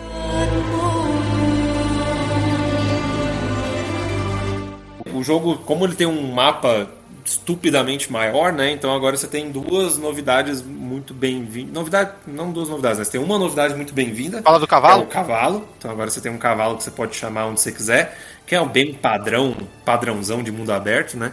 Carpado. É, é carpado, eu acho. Mas como que ficou o nome em português carpado. mesmo? É carpeado? Ah, tá. Em inglês é roach. That's it, roach. Mas é muito, é muito triste, porque tem uma hora que, ele tá, que o Garrett tá conversando com um cara e, pô, você fica mó afeiçoado ao cavalo, velho. Pô, tu tá usando ele o tempo todo, roach, roach, roach. Aí chega uma hora que o Garrett tá falando com um cara, tipo assim, o cara fala, pô, tu anda bem pra caralho de cavalo e tal. Pô, tu, tu é treinado? Dele, não, velho, só cavalgo pelo mundo mesmo. Inclusive, eu chamo todos os meus cavalos pelo mesmo nome, Roach. Aí você fica, caralho, velho. Porra, Geralt, eu achei que o cavalo era especial para você, mano. Puta que pariu. Tem uma hora no, no livro que ele, né, que ele perde um cavalo, que acho que o cavalo morre, não lembro, e aí ele compra outro. É o cavalo, ele também, ele, ele começa a conversar com o Dandelion, né, com o Jasker, e pega e fala, pô, eu vou dar um nome pro meu cavalo. Aí, que nome? É Plótica. Aí ele, mas isso não é o nome que você dá para todos os cavalos? Ele, exatamente. E... É, eles, eles botaram isso no 3 também. E o outro, a outra melhoria que teve foi também no sistema de fast travel. Então agora o sistema de fast travel tá bem melhor, você tem vários pontos de fast travel. É, então, o, que os pontos de fast travel são as placas. Eu só acho, mas isso eu acho que ainda é da minha inexperiência com o jogo, que eu não joguei muito, eu só terminei o prólogo. E eu achei a movimentação com o cavalo levemente assim travado, tipo subir e descer. Ele é para você chegar do ponto A ao ponto B rápido quando não tem fast travel. É, É basicamente essa a utilidade dele. O cavalo é mais um veículo, né, Remo? É, exatamente, porque realmente subir e descer dele é complicado. Dá pra você lutar em cima do cavalo, mas é bem complicado também. É, e aí, aproveitando que, que eu falei do, do cavalo, dos minigames, né? Então, o Witcher sempre teve minigames, né? Então, de, de batalha, de dados, né? Mas eles eram mais ali qualquer coisinha do que. Né? Oh, meu Deus uma side questzinha pra você ganhar dinheiro e XP. Mas era, era, era, era desinteressante. Eu não vejo alguém no Witcher 1 e 2 entretido além do XP e dinheiro com, com jogar dados. Gostava de jogar dados, mas enfim. É, mas esse 3, ele tem três, três minigames principais. Ele continua com o minigame de batalha, que eu acho pior do que o do 2. Eu gostava bastante de, da batalha do 2 porque era meio Quick Time Event, era, era meio épico, assim, o, o, as batalhas de mão nua, boxe do 2. 3 é, é uma batalha normal, né? Então você, Witcher 1, cara, é uma coisa muito feia graficamente. A coreografia de luta no, no mano a mano. O, o queda de braço do 2 é terrível, cara. A, queda de braço no Witcher 2, ela é muito bicheira, porque assim, Nossa, é um teste de força. Horrível. Faz eu apertar botão rápido, faz eu girar analógico, me dá alguma coisa ligada à persistência. Não você ficar controlando o ícone para ele ficar no, numa taxinha para você conseguir fazer a queda de braço. Eu acho isso horrível no 2. Horrível mesmo. Aí você tem a, a, a batalha de, de que, que, é só em quest, né, basicamente que você faz e algumas, é, algumas missões. É, você tem a corrida de cavalo, então dá pra você correr de cavalo, que é uma coisa também mas meio bicheira, não é tão legal não, para ser bem honesto. E você tem o melhor minigame de jogos de todos os tempos, que é o minigame de cartas do Gwent. Meu Deus do céu, velho.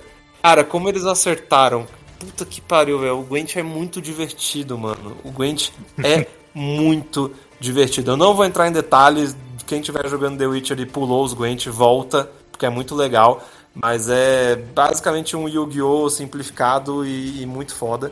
Eu, eu tô jogando e tô achando legal, só que eu só apanhei um pouco de algumas regras. Mas o legal do Gwent é duas coisas. Primeiro, ele é um. É, é cartas, né?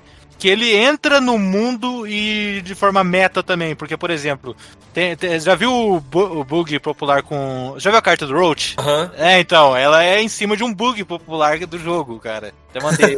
cara, é, é, muito bom é, é, essas coisas. E o segundo, que para quem acha que, tipo, ah, foi uma invençãozinha aqui do Witcher 3, o Gwent existe nos livros.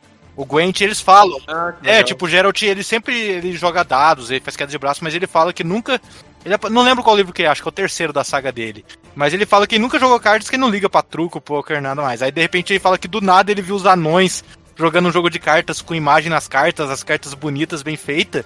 E aí é o Gwent. Aí durante a história você vai vendo o Geralt aprendendo a gostar do Gwent. O, Gwent, o Gwent foi tão, foi tão fantástico que eles até fizeram um jogo solo, né? Tem um spin-off que é só o Gwent. Que eu não sei se é legal, porque eu acho que eles devem ter complicado mais as regras. Porque uma coisa legal do Gwent é que ele tem a sua complexidade, mas ele é relativamente simples. Então, tipo, a partida dura bem pouquinho, tu vai ali e faz rapidinho. Você geralmente faz partida de Gwent contra é, gente que vende coisa para você. Então é super legal, porque, pô, vou ali vender umas coisas extra que eu tenho. O cara já tá ali, tem a opção. Do you wanna play Gwent? Ah, bora jogar um Gwentzinho aqui.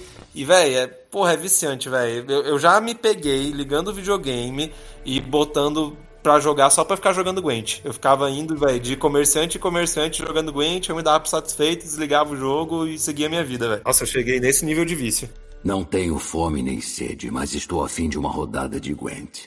Mas enfim, gente, real. Se vocês não jogaram Gwent, joga. Gwent é muito foda. Gwent é estratégico pra porra. Caralho, Gwent é muito bom. Nossa senhora, vou terminar aqui e vou jogar uma partidinha de Gwent. Meu Deus.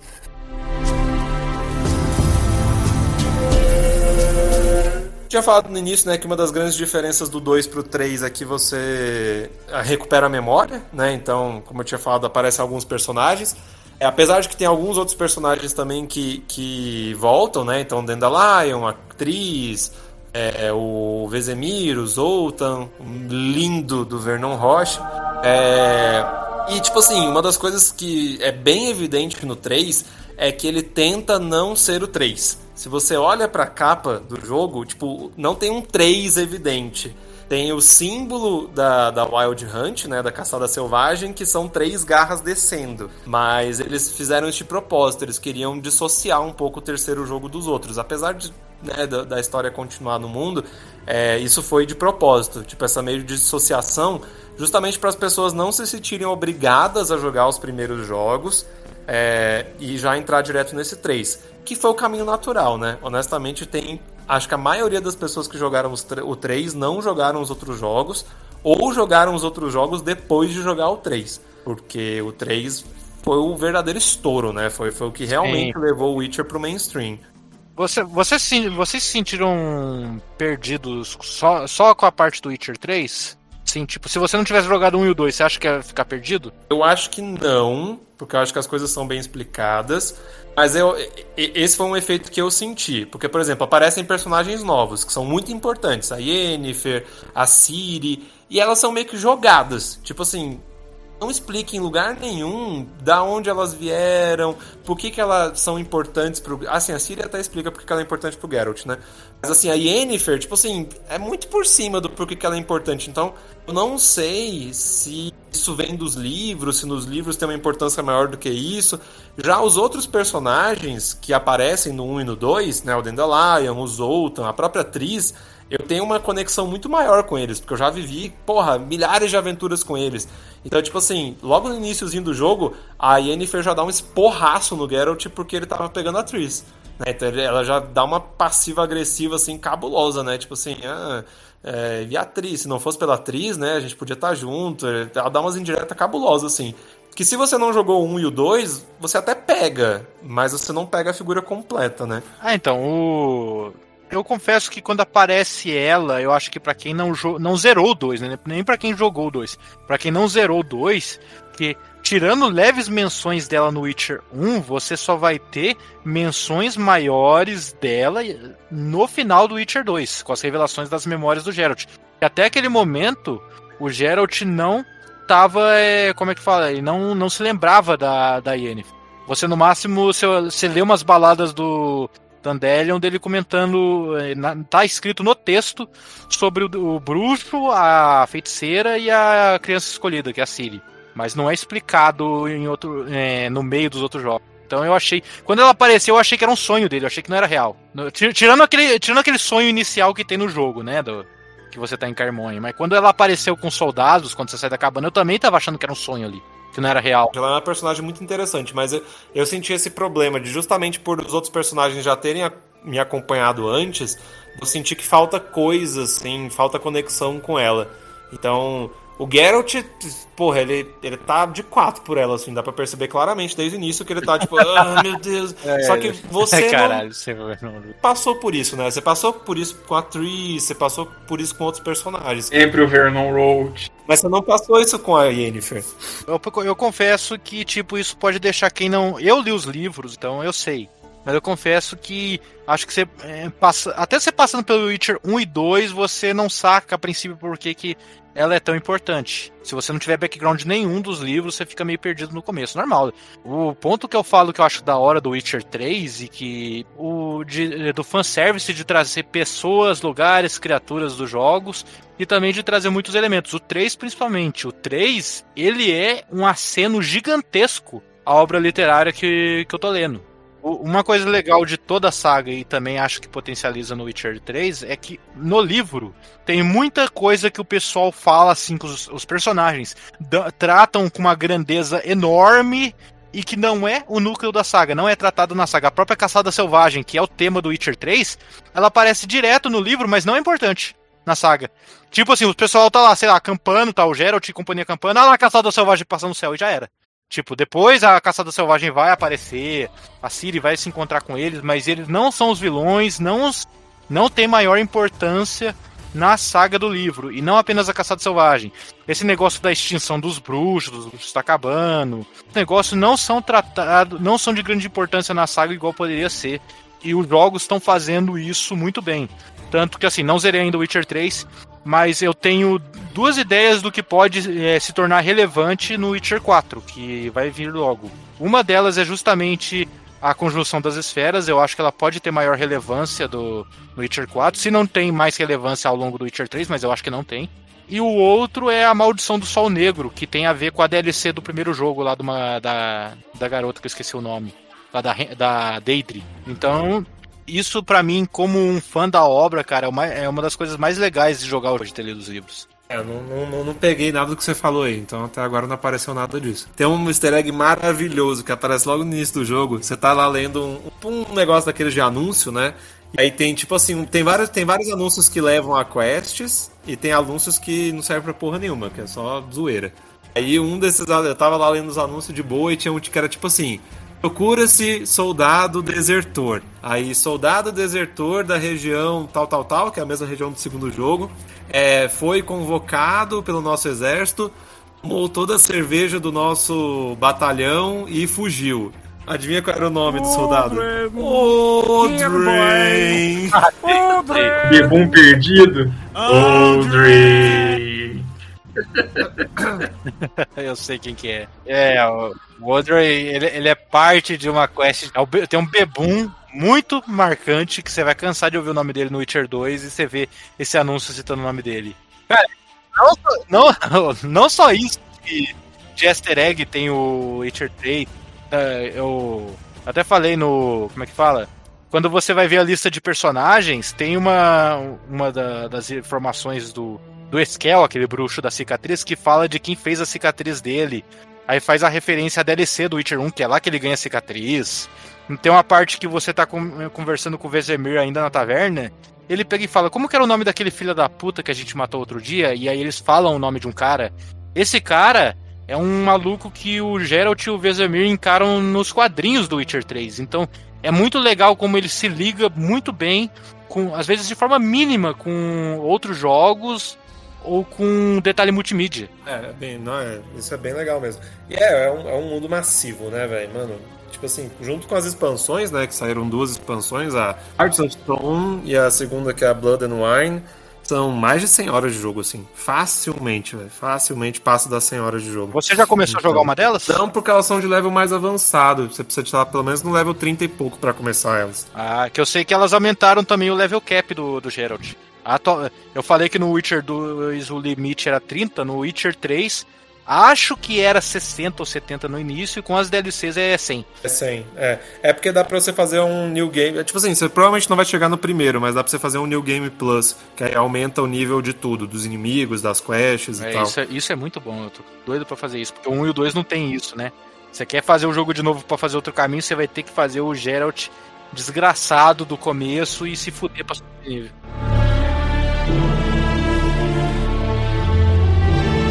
Como eu falei, a gente não vai entrar muito na história, né, Pra não dar muito spoiler, mas o The Witcher 3 ele segue a tradição assim de você escolher, ter que fazer escolhas, é, segue a tradição de personagens extremamente cinzas, né, e bem complexos que, cara, tem um motivo pra você ajudar ele, mas ao mesmo tempo também tem um motivo pra você querer que ele morra, porque ele é um filho da puta escroto.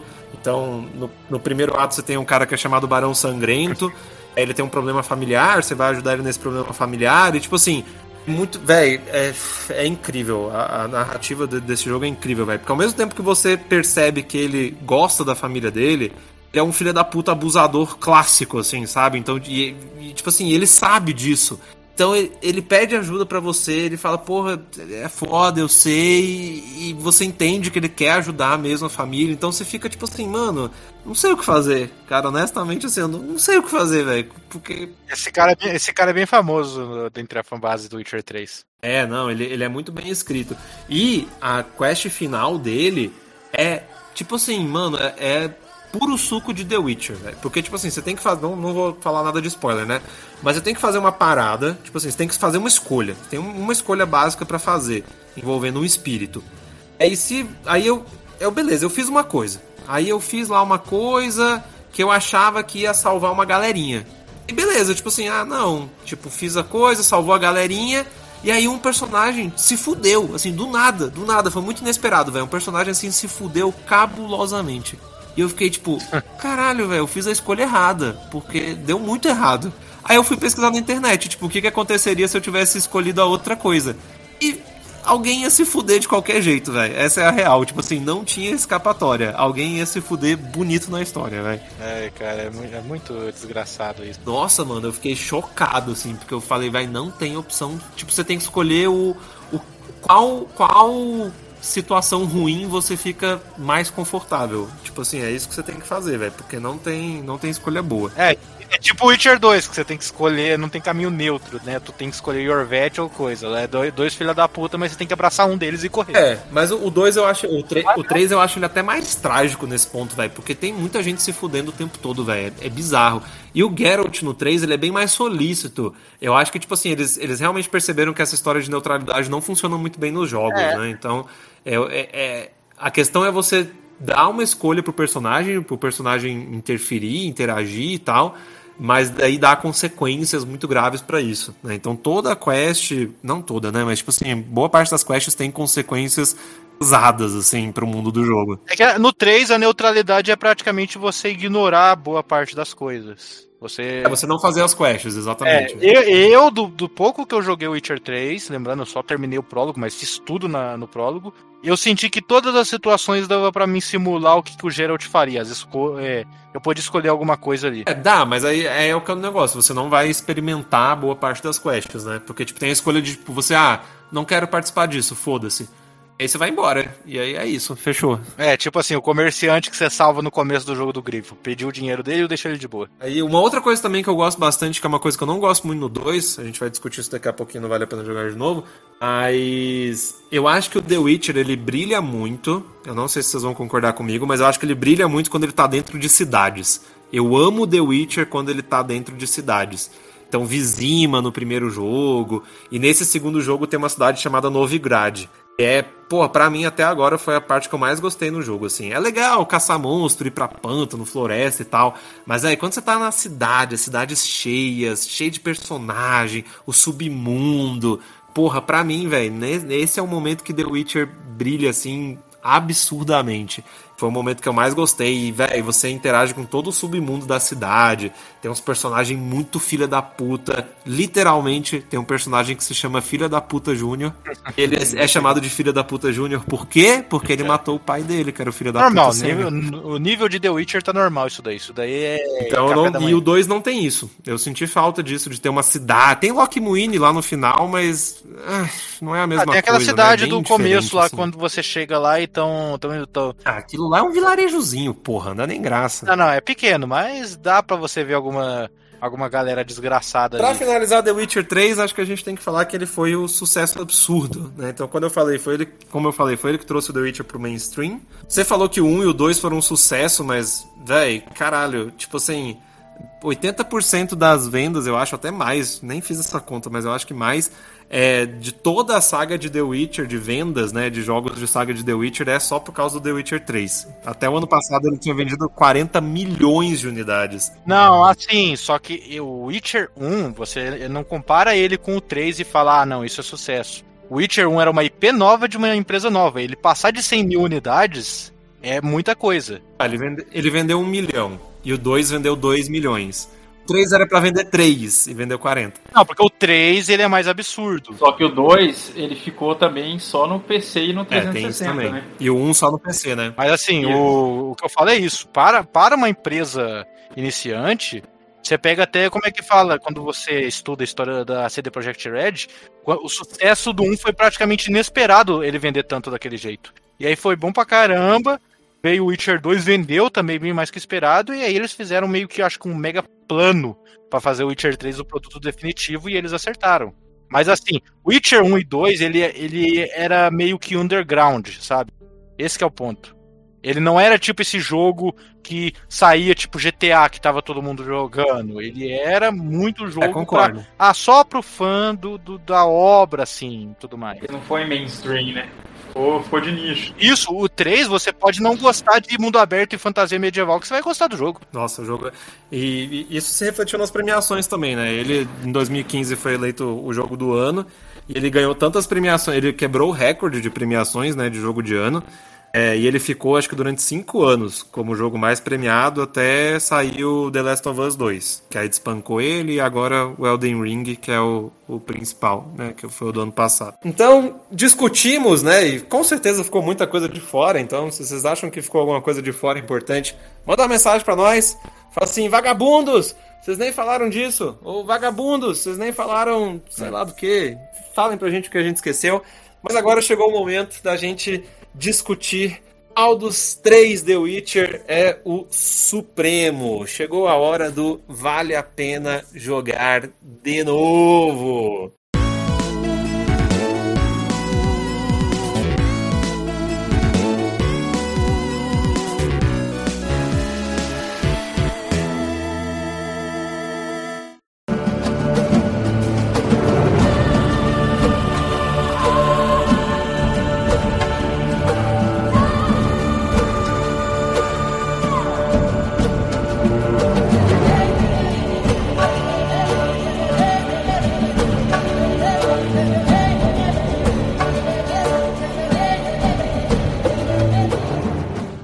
Eu só vou, vou fazer uma coisa, rapidinho, só vou falar o que eu vou fazer.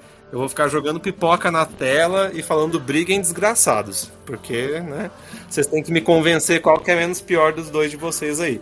Ah, briga em desgraçados pra mim, é claro, pra mim é uma crescente. Game over pro primeiro, vida pro segundo e eu continuo pro terceiro. Eu acho que não tem nada diferente disso. Olha, Alguém aqui gosta mais, acha que o 2, na soma de qualidades, é pior que o primeiro?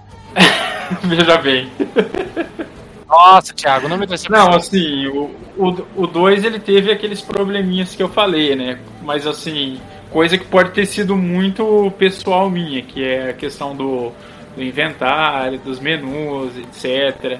Mas no geral, É, o que eu ia falar é, o seguinte, o 2, ele não é uma melhoria em tudo. Tem coisas dele isso aí piora. É, tem coisas dele que não funcionam tão bem quanto deveria. Tipo o sistema de save que eu citei.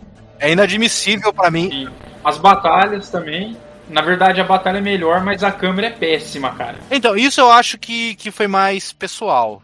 Eu não, eu não passei tanto problema assim no 2. Isso pode ter acontecido com mais gente também, mas eu, acho que, que aconteceu. O, mas assim, Witcher 1, é, até como o cara que cuidou de Witcher 1 aqui, cara. Olha, a não ser que você seja muito fã de Witch- do- da obra literária, você queira, não, eu quero essa experiência.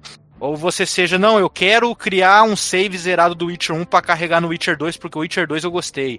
A não ser que seja um motivo desses, cara, não joga o Witcher 1. A não ser que você queira realmente se sujeitar. Eu tive o compromisso aqui de gravar o cast, por isso eu zerei o jogo. Eu confesso que eu me diverti, mas o Witcher 1 ele é datadíssimo, ele é muito problemático, ele envelheceu muito mal em algumas coisas. Eu confesso que eu tive que pesquisar muito, assim, ver a opinião dos jogadores.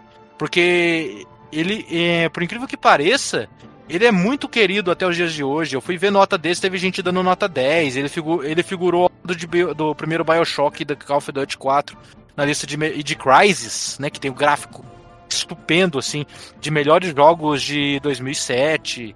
Mas eu acho que ele, o tempo agrediu muito mais ele do que muitos jogos. Não, eu não concordo tanto assim, não. Eu acho que o 1 ainda vale a pena jogar. Tipo, eu não. Eu me surpreendi. Eu tinha essa expectativa de que o 1 ia ser um jogo merda. Eu me surpreendi positivamente. Eu também, mas assim, eu acho que ele é muito datado em muita coisa que, por exemplo, que o que, que tem jogo É. da época dele ali que não é, cara. Ele, eu acho que ele datou, ele, ele datou muito. O remake dele. Ah, não, então, o remake dele, que, que não pode ser um remaster, não pode ser ele com uma skin bonita. Tem, o, remake, o remake dele tem que se parecer com o Witcher 3, tem que ser uns mapas que nem aquele, um esquema de mapas daquilo, mas abordar a própria história. A história dele é da hora, os eventos é da hora. Ele, ele pega bem o espírito da obra. Ele pega muito bem isso. Mas ele não é um jogo que eu acho bem dosado na- nas mecânicas dele. Acho que o tempo pesa muito ali. É, Eu não sou tão radical igual o crítico assim, eu, com relação ao primeiro. Acho assim, joga, acho que pode jogar, só que é aquela história. Quem for jogar, joga com os olhos de 2007, né, que é o ano de lançamento dele, que ele ainda tem vários problemas, e ele foi o primeiro aí do, da franquia, então tem muitas coisas que os desenvol- desenvolvedores ainda estavam experimentando. É, não é um jogo horrível, é um jogo que eu acho que vale a pena você jogar. Ainda mais pra quem tá acostumado a jogar, por exemplo, RPG mais antigo, assim, de anos 90 ou começo dos anos 2000. Eu ainda gostei dele porque eu nunca tive PC forte, tô tendo PC bom agora. Então ele, ele tem muita cara daqueles RPGs americanos mais anos 2000. Eu me senti satisfeito nessa parte. Só que eu acho que ele, ele pesa muito pro jogador de hoje que quer tentar experimentar ele e não tem, não consegue colocar a cabeça na época. Eu acho que ele não deve, não deixa tanto a dever pra outros jogos do mesmo estilo que ele. O que, que tinha de RPG bom em 2007? Sei lá, o Oblivion. Oblivion é foda, caralho. Mas o combate do Oblivion também é um lixo, velho. Ah, sim. Não, é, tipo. É que, é que eu acho. Eu acho que problema da época também do Witcher 1 tem coisas mal pensadas ali. Ou que não foram corrigidas com a versão melhorada. Tipo os bugs, por exemplo, que eu falei. Eu perdi meu save duas vezes. Tem, tem, tem mecânica dele que não funciona do jeito que deveria funcionar. Tem mecânica que é inútil, como a da subarma. Tem mecânicas que. Cara, que, que não funciona mesmo, que não são tão boas que nem as outras magias. Quando você vai enfrentar a Striga, tem um NPC que dá dica pra você, usa isso, isso, isso de magia. A as dicas que ele dá são, é, são as dicas lógicas pro mundo do The Witcher pra você enfrentar uma Striga, mas não funciona, são péssimas como mecânica do jogo. Então essas coisas que eu falo, ele, as mecânicas dele não foram, sabe quando parece que a mecânica não foi exatamente testada e aí você não sabe o quão a mecânica é boa, ruim ou apelativa? Parece muito isso. Não, parece que não testaram como é zerar o jogo e evoluir nas magias e vendo quando elas são úteis. É, é, que nem eu comentei, ele, ele tem N problemas, assim, mas é que nem eu, eu falei, não, também, se você pegar aquele é um RPG aí da primeira década do século XXI aí, eu acho que assim, ele, ele tem seus problemas, é defasado, mas não é horrível, horrível, né? E o 2, pra época, e por ter piorado coisas do primeiro, ele não é um pouco de uma decepção? Hum, cara, ele. é, ele realmente é, ter erros que não tinha no primeiro, como. Não apenas isso, ele novamente tem. é, como é que fala? Bugs e problemas que não foram corrigidos com versões melhoradas. Isso é muito grave pra mim. Mas, cara, soma, é, na soma das qualidades, ele é um jogo melhor. Tanto que o Witcher 1 eu não vou jogar de novo. E já tá bom sim. O Witcher 2 eu ainda vou zerar de novo. Porque o 2 ainda tem um fator replay, né, cara? Isso daí é um negócio que faz bastante diferença. Mas o final do 1 também, o final do 1 também tem algumas coisas diferentes, não tem? De acordo com quem você escolhe? Tem uma quest, eu acho, duas, sei lá. Não, não quest. Tem praticamente o destino dos personagens. Aquela quest de roubar o banco, não é diferente? Ah, não, né? Ali, ali pode ter uma diferença. Mas isso ao longo do jogo tem outras também. é De matar ou não matar a Striga quando você tem chance no Witcher 1 também cai nisso. Mas é basicamente isso. É o destino deles. Você seguindo um caminho neutro, você tem uma proximidade maior com a atriz, quer você escolha ela ou não como seu romance. E as coisas se desenrolam de uma forma mais natural para aquele mundo. Thiago, você concorda com o crítico? Concordo, cara. Eu, assim, com relação às notas, eu colocaria o meu game over pro primeiro The Witcher. Que nem eu falei, não acho um jogo horrível, recomendo jogar, mas pensa que é um jogo de 2007, é o primeiro jogo de uma franquia, um monte de experiência. É, é, coloca tudo. É uma empresa que é o primeiro jogo que ela fez, ela ainda estava inexperiente. Exato. E o 2, apesar dele também ter vários probleminhas, tem a questão da câmera que eu não gostei, a questão dos menus, mas eu acho que no todo ele já é bem melhor do que o primeiro. Ele evolui bastante. Ele tem essa questão do fator replay. Eu acho que a- as decisões de ordem moral nele são mais interessantes do que a do primeiro. É, mas ele só não é uma evolução unânime, não é que nem o 3. que O 3, o 3 melhorou tudo. O 2 não melhorou tudo do 1. Esse é o ponto. Isso. Assim, o, o- di- digamos assim, vamos fazer um, um paralelo de evolução da franquia. O primeiro é um experimento. O 2, a impressão que dá é que eles ainda estão tentando se acertar com o que funciona e o que não funciona. E o 3, eles já chegaram ao estabelecimento daquilo que funciona e daquilo que vai ficar bom. E eu acho que acertaram em cheio. O 3 ele parece ser um fruto maior de bons feedbacks e de experimentação. Isso. E também com a experiência né, adquirida com, com os dois anteriores. Eu fico meio triste do 2. Assim, eu, eu- como eu falei, o primeiro The Witcher que eu ouvi falar foi o 2, né? Na lista de Xbox e tal. E parece ser um jogo bem legal. Só que aí quando eu fui jogar, eu fui jogar na ordem. Então eu joguei o primeiro, fiquei surpreso, né? Porque esperava algo horrível e não era tão horrível. É, eu acho que uma coisa que o The Witcher sempre acerta é na construção do mundo, né? Então, tipo assim, a mecânica pode ser meio ruim, pode ter problema aqui, mas nenhum de nós falou mal dos personagens, falou mal, né, das quests, pelo menos as principais, de como o mundo é construído. Isso sempre é, puta, sensacional. Tanto que, pô, de novo, Vizima é um dos meus lugares favoritos, até considerando The Witcher 3. Eu acho a Vizima do, do primeiro jogo, assim, isso. Eu acho um local muito, um local muito bem construído, cara. É um local bem construído. Isso me deixa só mais ansioso para ver no remake do The Witcher, porque vai ser como se a gente estivesse vendo Vizima, só com a cara do Witcher 3. Isso. Uma cara melhor. Melhor ainda, né? E o 2 o dois não tem isso, né? Como eu falei, não tem nenhuma parte. Assim, o, o, eu acho que o que mais se aproxima é, é o segundo ato, né? Que ou você vai para o acampamento rebelde lá, ou você vai para o acampamento do, do, do, do Henselt. Mas ainda assim, cara, ai, não é a mesma coisa. Pare é, eu, eu, concordo. Parece que no Witcher 2, os as três capítulos do jogo, os três capítulos, você fica em lugares que são mais como interior. Nenhum é cidade grande. Ou é vila, ou é acampamento, ou é um. um como é que fala? É o floresta, ou montanha, ou região litorânea. É, enfim. nunca é tipo assim a, a, grande cidade. Nunca é, sei lá, São Paulo do, do The Witcher. Nunca é isso. Porque até no, no primeiro The Witcher, se a gente pegar no capítulo 5, que ele vai para aquela ilha, é muito legal aquela ilha, cara, que é um um ambiente também não urbano, esse tipo de coisa. É, não, os ambientes não urbanos do The Witcher são legais, mas, de novo, para mim, The Witcher brilha quando tá na cidade. Tem que ter na cidade. Cidade é, é foda. Então a construção é muito boa. E aí, é, é, e aí quando você pega o 2 e, e, ele piora essa questão de construção de mundo para mim, assim, falando de, de cenários mesmo, eles são piores do que o primeiro. Algumas mecânicas de gameplay que Puta que pariu, o que, que os caras estavam pensando quando fizeram, velho? Tipo um negócio de meditação. Sei lá. Isso pariu, isso mano. Então, tipo assim, eu, eu, eu ficaria tentado. Eu tenho mais lembranças boas do, com o primeiro do que com o segundo. Tem uma coisa que salva o 2. Uma coisinha só que salva o 2. Não é o Vernon Rocha. Eu sei que vocês estão pensando que é o Vernon Rocha. Mas não é. É a questão da trama política. Eu acho a história do 2 melhor do que a história do 1. Um. A história do 2 ela abre mais escopo, o 3 vai aproveitar muito disso. Se você for parar pra pensar, a história do 1 um, Go. Cadê o. Quem é Alvin? Onde é, onde é que tá fucking Alvin, velho? Alvin os esquilos. eu, eu, gosto. Eu gosto. Eu gosto das duas histórias. Eu é, eu gosto do segundo por, é, com respeito a personagens e história, por conta tanto do Leto quanto do Vernon Roach. Mas é, o primeiro, eu gosto muito, eu gosto um pouco mais do primeiro porque eu gosto menos de política e mais da parte fantástica. Eu acho a, a parte de fantasia pura do mundo de The Witcher legal e o 1 aborda muito bem isso, só no escopo que eles abordavam na época.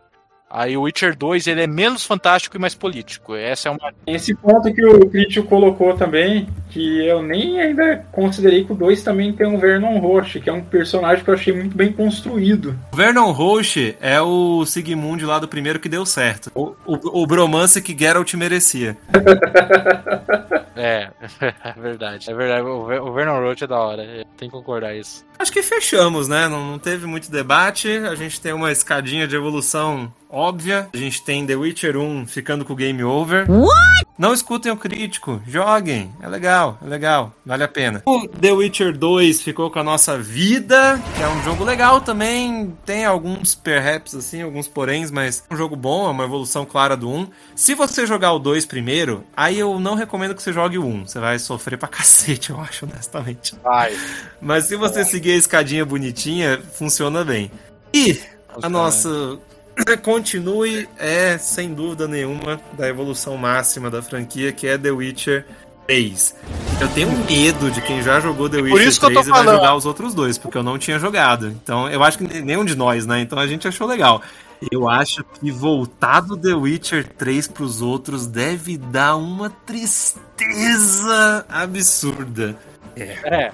Não, não, é tipo, é por isso que quando eu falei pro Witcher 1 de não jogar, porque eu acho que o ouvinte, em geral, é. A chance do ouvinte estar tá ouvindo isso daqui, esse cast atento, é muito ouvinte que já jogou Witcher 3 e ama é, Witcher sim. 3. Por isso que eu falei, olha, espera pelo remake do Witcher 1. Tá confirmado essa porra que a gente ficou falando isso o tempo todo? É, foi confirmado. Se a CD Projekt não, não dá mais escorregada na banana e se fuder financeiramente de novo, igual com o com como é que fala, com Cyberpunk. Mas é esperar pra ver. Então, nossa recomendação máxima é se você não jogou The Witcher 3, jogue, que é incrível. Se você ainda não teve nenhum contato com a franquia, É, é, a gente já deu um monte de spoiler pra você, né? Desculpa. Mas joga o 1, o 2, que vale muito a pena e também é mais palatável jogar esses jogos antes de jogar o 3. Eu realmente acho que ficaria muito triste se eu tivesse jogado o 3 e depois fosse jogar os outros.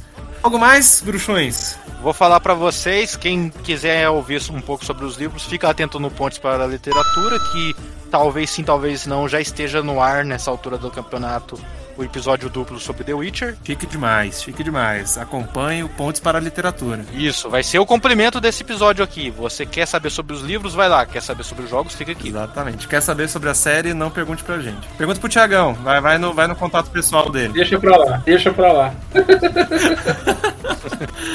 Então é isso, gente. Se quiserem nos acompanhar, siga a gente no Alvanista. A gente tem lá nossa persona. Se você não conhece o Alvanista, digita aí agora no seu Google Obrigação Alvanista. É simplesmente a maior rede social de jogos do Brasil. Se você joga games, se você escuta a gente e não faz parte do Alvanista, você tá perdendo tempo, né? Você é uma coisa meio estranha assim. Você é o The Witcher 1 dos nossos ouvintes. Então evolua. Você é um terraplanista gamer. Exatamente. Qualquer coisa também que vocês queiram dar um feedback pra gente, alguma coisa de novo que a gente esqueceu, ou sugestões, elogios, só mandar um e-mail pra gente no 3conte.cast. De novo, 3conte, temudo.cast, arroba gmail.com. Lembrando que o 3 é numeral, tá aí na descrição do episódio. Manda uma mensagem pra gente, que a gente tá sempre tentando evoluir.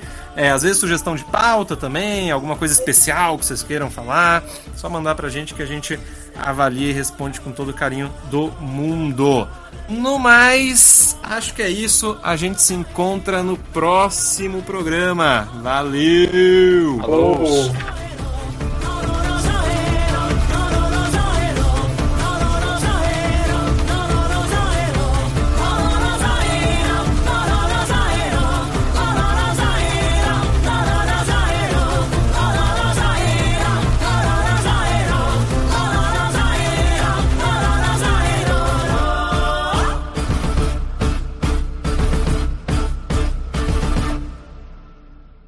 Fascinating story. Any chance you're nearing the end? Conto que faz parte do universo, mas que nunca foi traduzido, que é o Droga Skotorege Vrasa, que é o A Estrada Sem Retorno, que é um conto sobre os pais do Geralt. Tiagão, tu, tu pegou o memorando que, que era obrigado a, a estudar polonês pra participar desse cast, que o crítico tá mandando as palavras muito fácil aí, velho. Puta que pariu, mano. Não, eu, eu só sei falar isso e Zinantelco Externaste Sua Vitamin Você vai pedir um Big Mac? que é. Não, não, eu, é, significa, significa eu só sei 14 palavras nesta língua. O, meu, o meu irmão, ele zerou o Witcher 3, eu, eu vi ele zerando de tabela, então por isso que eu sei algumas coisas do que vem depois. Mas ele zerou, ele não sabia andar a cavalo no jogo, ele não conseguia andar a cavalo, então ele foi tipo até o último capítulo do jogo andando a pé. Porra, velho, isso aí é foda, mano. É, então. Eita, Thiago caiu. Caralho! É, Ou ele, ou, ou ele tosse que nem uma estante. Nossa, peraí que deu um mau contato aqui. E teve um update agora que trouxe ele para nova geração, né, pro PS5, pro Xbox Series e também melhorou ele no PC. Melhorou entre aspas, né? O Thiagão vai falar daqui a pouquinho. É, ele, ele, trou ele trouxe pra, pra essa geração e tirou das mãos do Thiago. Foi isso que fez. Errou um pouco a gente, né? Muito bug, né, Thiago? Puta merda. Caralho. Isso. Uma sacanagem isso, cara. Pô, esses caras da CD Projekt são tudo um safado, cara. Mau caratismo, isso daí. Continue.